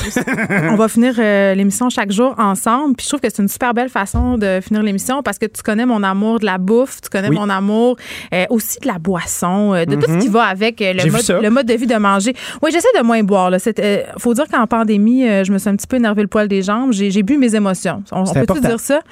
Puis là, aujourd'hui, tu nous parles d'un tourisme assez particulier. Je sais Oui. qu'il y a du tourisme qui existe pour le restaurant. Là. Moi, j'en fais partie. Oui. Je peux pas aller dans un endroit sans me dire je vais aller manger là, je vais aller manger là, je vais aller manger là, à un tel point que c'est pas bon, ça gâche, mon, ça gâche mes vacances. Tout à fait. Mais il y a des gens qui font, euh, en fait, qui organisent des périples autour de la bière. Ben oui, c'est la même affaire. C'est du tourisme brassicole. Oh, un beau mot. Moi, j'adore dire ça. Brassicole. Tourisme brassicole. Ah, j'aime ça. Ça Fait me donne presque envie d'aimer la bière parce que j'aille ça. Je sais Faut que que je t'aimes le ça. dise, ça partant. Je sais que tu ça, mais tu sais quoi? La bière, ben, c'est un produit euh, qui a pris beaucoup, beaucoup de place depuis les dix dernières années dans l'univers gastronomique. Là, puis on parle pas de, de pingouins de nappe blanche. Non, non, ça se la- raffine, là. La a- a- culture de la bière a pris plus de place. On fait d'excellentes bières un peu partout en province. Ce qui est le fun avec la bière, contrairement au vin, c'est que tu n'as pas nécessairement besoin d'un gros terroir, puis c'est pas plein d'espèces de règlements euh, difficiles à appliquer. Tu peux fabriquer de la bière un peu partout, puis selon la région où tu es, tu peux euh, personnaliser tes bières. Donc, il y a des circuits un peu partout en province où tu peux, de brasserie en brasserie, découvrir une région. C'est le fun. Ben, je, ben, OK. Je, je Mhm. aller visiter une région pour boire de la bière. Moi, c'est sûr que ça me parle moins parce que j'aime pas la bière, mais je peux parfaitement comprendre. Puis, tu sais, pour vrai, euh, je le vois passer parce que je m'intéresse au sujet quand même depuis quelques années. Euh, c'est vrai que ça s'est raffiné. C'est presque rendu aussi compliqué que le vin. Il y a une espèce de, je sais pas si on peut dire sommellerie de la bière, là, mais tu as des bières à toutes sortes d'affaires qui sortent. Il y a des, il y a des, euh, des, des effluves particulières. tu sais, j'ai déjà, déjà pris de la bière avec des gars qui m'ont dit Mon Dieu, cette bière, elle est très bonne, elle goûte la mini-jupe. C'était une façon de parler. Oui. Mais oui, oui, et c'était C'est une correct. bière de sous-bois. Je le sais pas, mais il y a comme une espèce de, de- d'engouement autour de ça. puis Ben, mais c'est tout le temps le même type de monde en même temps, le style de personne qui va à Bucoline. En tout cas, c'est peut-être un préjugé. À, Bico- à que- Bicoline, ben, c'est sûr qu'il y a quelques druides et quelques bardes qui s'impliquent. Euh, moi, euh, ils vont super bien ensemble, les druides et les bardes. Mais il y a aussi, euh, il y a aussi plein de gens comme toi puis moi qui aiment vivre des expériences gustatives. Ce qui est chouette avec la bière, c'est qu'il y a plusieurs étapes. Tu sais, il y a le grain qu'on utilise pour la fabriquer. Puis après ça, ben, il y a le type de fermentation, le type de levure que tu vas mettre dedans. Est-ce que tu vas mettre beaucoup de malt ou pas? Rappelle-toi les petits œufs maltés là, avec euh, la petite meringue à l'intérieur. Là. Ah, pauvre enfant. Non, mais j'ai un pro- Non, mais papier. je sais, c'est, comme ça commence super mal. Parce OK, que mais comme reste positive, là. Mais reste je- avec je- moi. Remplis ton verre à moitié. Là. Moi, j'habite euh, dans le Vieux-Rosemont, puis à Oui. côté, il y, a des- il y a des brasseries. Et quand ils brassent la bière. Ça sent, hein? Ouais. Puis je peux pas dire que c'est une odeur que je trouve particulièrement agréable. Suis-je normal, docteur? Moi, je pense que tu as une mauvaise prédisposition. Euh, la façon dont on fait de la bière, c'est quand même Excuse assez... à tous les euh, brasseurs de bière du Québec. ouais, amateur ou professionnel, on fait pas de distinction. Vous n'aimez pas cette odeur, madame. Oui, mais moi, dans ma tête, c'est quand tu me dis on brasse la bière, on brasse. Moi, j'ai tout le temps l'image du beau-frère, tu sais, qui, qui est dans son sol, qui met de l'eau, tu sais, dans le fond d'une Ouais. barrique, puis qui vide un, un sachet, puis qui brasse un peu comme Panoramix. Dans... C'est-tu lui, Panoramix, qui brasse Panoramix? la magique? Ouais, c'est le druide, ça. C'est le druide, c'est ça. Donc, moi, j'ai vraiment cette image-là euh, qui m'accompagne, mais c'est plus compliqué que ça. OK. là. Mais là, penses-tu qu'on a expié toutes tes, tes appréhensions? Ouais, je- oui. Toutes sorti ces bouts suis désolée. T'aimes pas ça, ça pue. Mais je veux l'aimer, envoyez-moi-en, je vais y goûter avec joie. Je pense que je pense qu'il faut commencer par étapes. Ce qui est chouette avec euh, le tourisme brassicole, c'est que tu vas dans les brasseries puis tu peux avoir des dégustations de bière. Donc c'est des petits verres, souvent dans un bout de bois gossé par un druide ou par un barde. Et puis ces petits verres-là se succèdent euh, dans de belles façons pour découvrir justement des bières que tu goûterais pas quand tu es pris à prendre une grosse pinte. Parce que tu sais, une grosse pinte, c'est ambitieux, hein? Ben, moi, ça. C'est tout oui. qu'un format. Puis moi, j'ai été capable d'en descendre quelques-unes euh, sans vergogne. Mais quand tu as des petits verres d'à peu près 2-3 onces, là, ben, tu peux découvrir des porters, tu peux découvrir des stouts qui sont des bières plus foncées, des pale ale, tu peux découvrir aussi des IPA. Tu sais, euh, la IPA, la India Pale Ale, c'est une bière qui est bien houblonnée. Le houblon, ben, c'est une plante qui peut pousser au Québec. Puis là, il y a tellement de types de houblons qui font des choses différentes. C'est un peu comme si tu faisais infuser ta bière avec un thé. Sauf que c'est du houblon, c'est ce qui fait l'amertume, c'est ce qui l'aide à se conserver. Et moi, j'ai une question qui m'a toujours taraudée, là. Euh, Taraudé, je le mets dans ma petite poche, celui-là. J'aime ça. euh, comment. C'est quoi qui fait que certaines bières sentent la moufette? Ben, c'est le houblon. Mais il y en a que c'est plus que d'autres. Puis j'ai remarqué que c'est souvent celles qui sont dans des bouteilles transparentes. C'est-tu moi ou Je pense trop que- analysé le phénomène? Je pense pas que la bouteille transparente est responsable de la moufette. Je pense pas qu'il y a une moufette qui a été se frotter là. OK. Euh, c'est le houblon qui sent ça. Tu sais, on, on pense à la Heineken qui sent la moufette. Là. Ça sent ben oui, la moufette c'est exactement en ça que je pensais, je voulais pas le dire. Puis Après ça, tu as d'autres types de houblons qui vont sentir le fruit de la passion, le citron, euh, qui vont être vraiment euh, presque épicés. Tu sais, quand tu prends une double IPA, là, c'est qu'il y a deux fois plus de houblon. Là. Tu, tu prends une gorgée de ça, là, puis ça te fait pousser du poil sur le chest. Mais je suis ça pas par j'en veux de bord. Ben, écoute, ça t'irait pas mal. Je dois t'avouer que pour ta première chronique, j'ai un petit peu menti. Oui. Euh, une fois, j'ai aimé la bière. C'était au naufrageur à, Car- OK. à Carleton-sur-Mer, Oui. euh, où ils ont des, euh, des espèces de, de, de kits de dégustation dont, tu parlais, ces espèces de petits verres. Puis là, je, je t'avoue, que je sais pas si c'est les circonstances, la mer ou Mhm. le fait que j'étais particulièrement dans de bonnes dispositions, mais j'ai aimé ça. Regarde, tu Je- je- J'essaie t'est d'être de mauvaise euh, foi. Là. Tu t'es- tu t'es laissé prendre. Ce que j'aime, moi, avec la- la- le phénomène des microbrasseries, pour avoir fait beaucoup, beaucoup de tournées au Québec, tu sais, pour toutes sortes de raisons, la microbrasserie, c'est pas juste une brasserie. C'est un endroit où il y a une culture, où on peut découvrir des produits qui sont régionaux, euh, où on peut aller à la rencontre des gens qui font le produit, euh, où c'est un lieu de diffusion culturelle. Aussi, souvent, les bonnes microbrasseries font des shows. Fait que là, souvent, les Ben, c'est une façon de se rentabiliser les lieux aussi. Là, à un moment donné, il faut se diversifier, on n'a pas le choix. Puis je me demandais, parce que, écoute, depuis quelques années, là, des microbrasseries, il en pousse au Québec. Est-ce que c'est rentable? Est-ce que c'est Ben dur de oui. rester en affaires quand on est un microbrasseur? Comment ça marche? Ben, tu sais, quand tu prends du grain de l'eau, tu le transformes en alcool, il y a de fortes chances que ça aille bien. Puis après ça, quand Ton tu coût de production est bas. J'avoue. tu prends des grains et par la magie de la fermentation, tu transformes ça en boisson. Il y a aussi beaucoup de marchandises aussi, de la merch, comme on dit en bon français. Tu peux aller dans une microbrasserie, puis la plupart vont pouvoir te faire un contenant, comme un cruchon, qu'on appelle un growler. Pour emporter? Pour emporter. Il y a beaucoup de gens qui se mettent à faire de la canette aussi. Donc, de très, très belles canettes. Puis quand tu vas dans des euh, dépanneurs ou des euh, épiceries spécialisées en bière, ben, il y a les- le frigo de Bacchus à côté de chez nous. Là. Ben, Ils ont vois. tellement de choses. C'est incroyable. Et les bouteilles sont d'une magnifique beauté. C'est Beau, très beau. Bel exercice graphique bien des belles choses à faire. Puis ça, ben, ça fait que tu doubles tes sources de revenus. Tu te retrouves dans un réseau de distribution. Ta marque se promène, donc il y a un marketing qui s'installe. Ce que j'aime beaucoup des microbrasseries aussi, c'est la restauration qui se dégage de ça. C'est un endroit où justement, il y a assez de clientèle qui est éduquée, qui est habituée à collectionner ou à choisir ses Mm. produits, puis qui va se retrouver dans ta microbrasserie, puis qui va avoir envie de manger des choses qui sont le fun, qui vont vouloir découvrir euh, le canard euh, qui est produit par le producteur du coin, qui va avoir envie de découvrir le sirop d'érable de la région, le Mais quand fromage. tu parles de culture, Mhm. C'est ça que ça dit, tu sais. C'est comme une espèce de microcosme. Puis, je vais pas te prendre de cours, mais tu me parles de tout ça, puis je peux pas m'empêcher de penser à la SAQ. Tu sais, Oui. est-ce qu'il y en a beaucoup des bières à la SAQ qu'on peut découvrir? Est-ce qu'on est rendu, euh, est-ce qu'on est up-to-date à la SAQ sur les bières de microbrasserie faites au Québec? Je te dirais qu'il y a beaucoup, beaucoup de bières d'exception à l'SAQ. Elles sont souvent importées. J'ai pas vraiment prêté attention à l'inventaire de bières québécoises. Donc, moi, Parce je que c'est quand même des questions qu'on se somme blanche, là. Oui, oui, c'est ça. Parce qu'avec ce qui s'est passé, la pandémie, euh, Oui. c'est plus important que jamais. De- en tout cas, moi, c'est une préoccupation que j'ai comme consommatrice euh, d'acheter, par exemple, des vins québécois. Je Oui. pense entre autres au Pervenche, Mhm. Pinard et Filles, Oui. euh, des bières aussi. Pour les gens qui aiment la bière, je pense que c'est au cœur des préoccupations. Puis c'est vrai qu'à la SAQ, au niveau de cette offre-là, on n'en a pas beaucoup. Puis je me pose toujours la question pourquoi? Ben, tu sais, au niveau du vin et des bières, il y a des réseaux de distribution parallèles qui sont permis. Puis tu peux avoir une Qui sont épicerie. très bien, c'est ça. Ben oui, qui sont très bien. Tu peux avoir une épicerie ou euh, un petit point, un petit point de vente, puis avoir justement les trucs de chez Négondos, de chez Pinard et Filles, d'avoir des bières de l'abri de la tempête. À ça, condition de ben, faire la file. ben, tu peux faire la file ou euh, soudoyer quelqu'un. ah, mais là, moi, j'ai des bons contacts. Maintenant, je fais de la radio avec Danny Saint-Pierre. Quand tu vois, je pense qu'ensemble, on va typer de la bonne façon. C'est un peu la façon d'aborder nos produits d'ici. Quelle belle première rencontre. Je suis content de te retrouver. Mais tu me donnes presque envie de faire, euh, comment t'as appelé ça, du tourisme? Brassicole. Brassicole. Merci, Danny Saint-Pierre. À demain. À demain. C'est déjà tout pour nous pour cette première émission de la saison. On se retrouve euh, demain dès 13h. Bye tout le monde. Merci d'avoir été là. Cube Radio.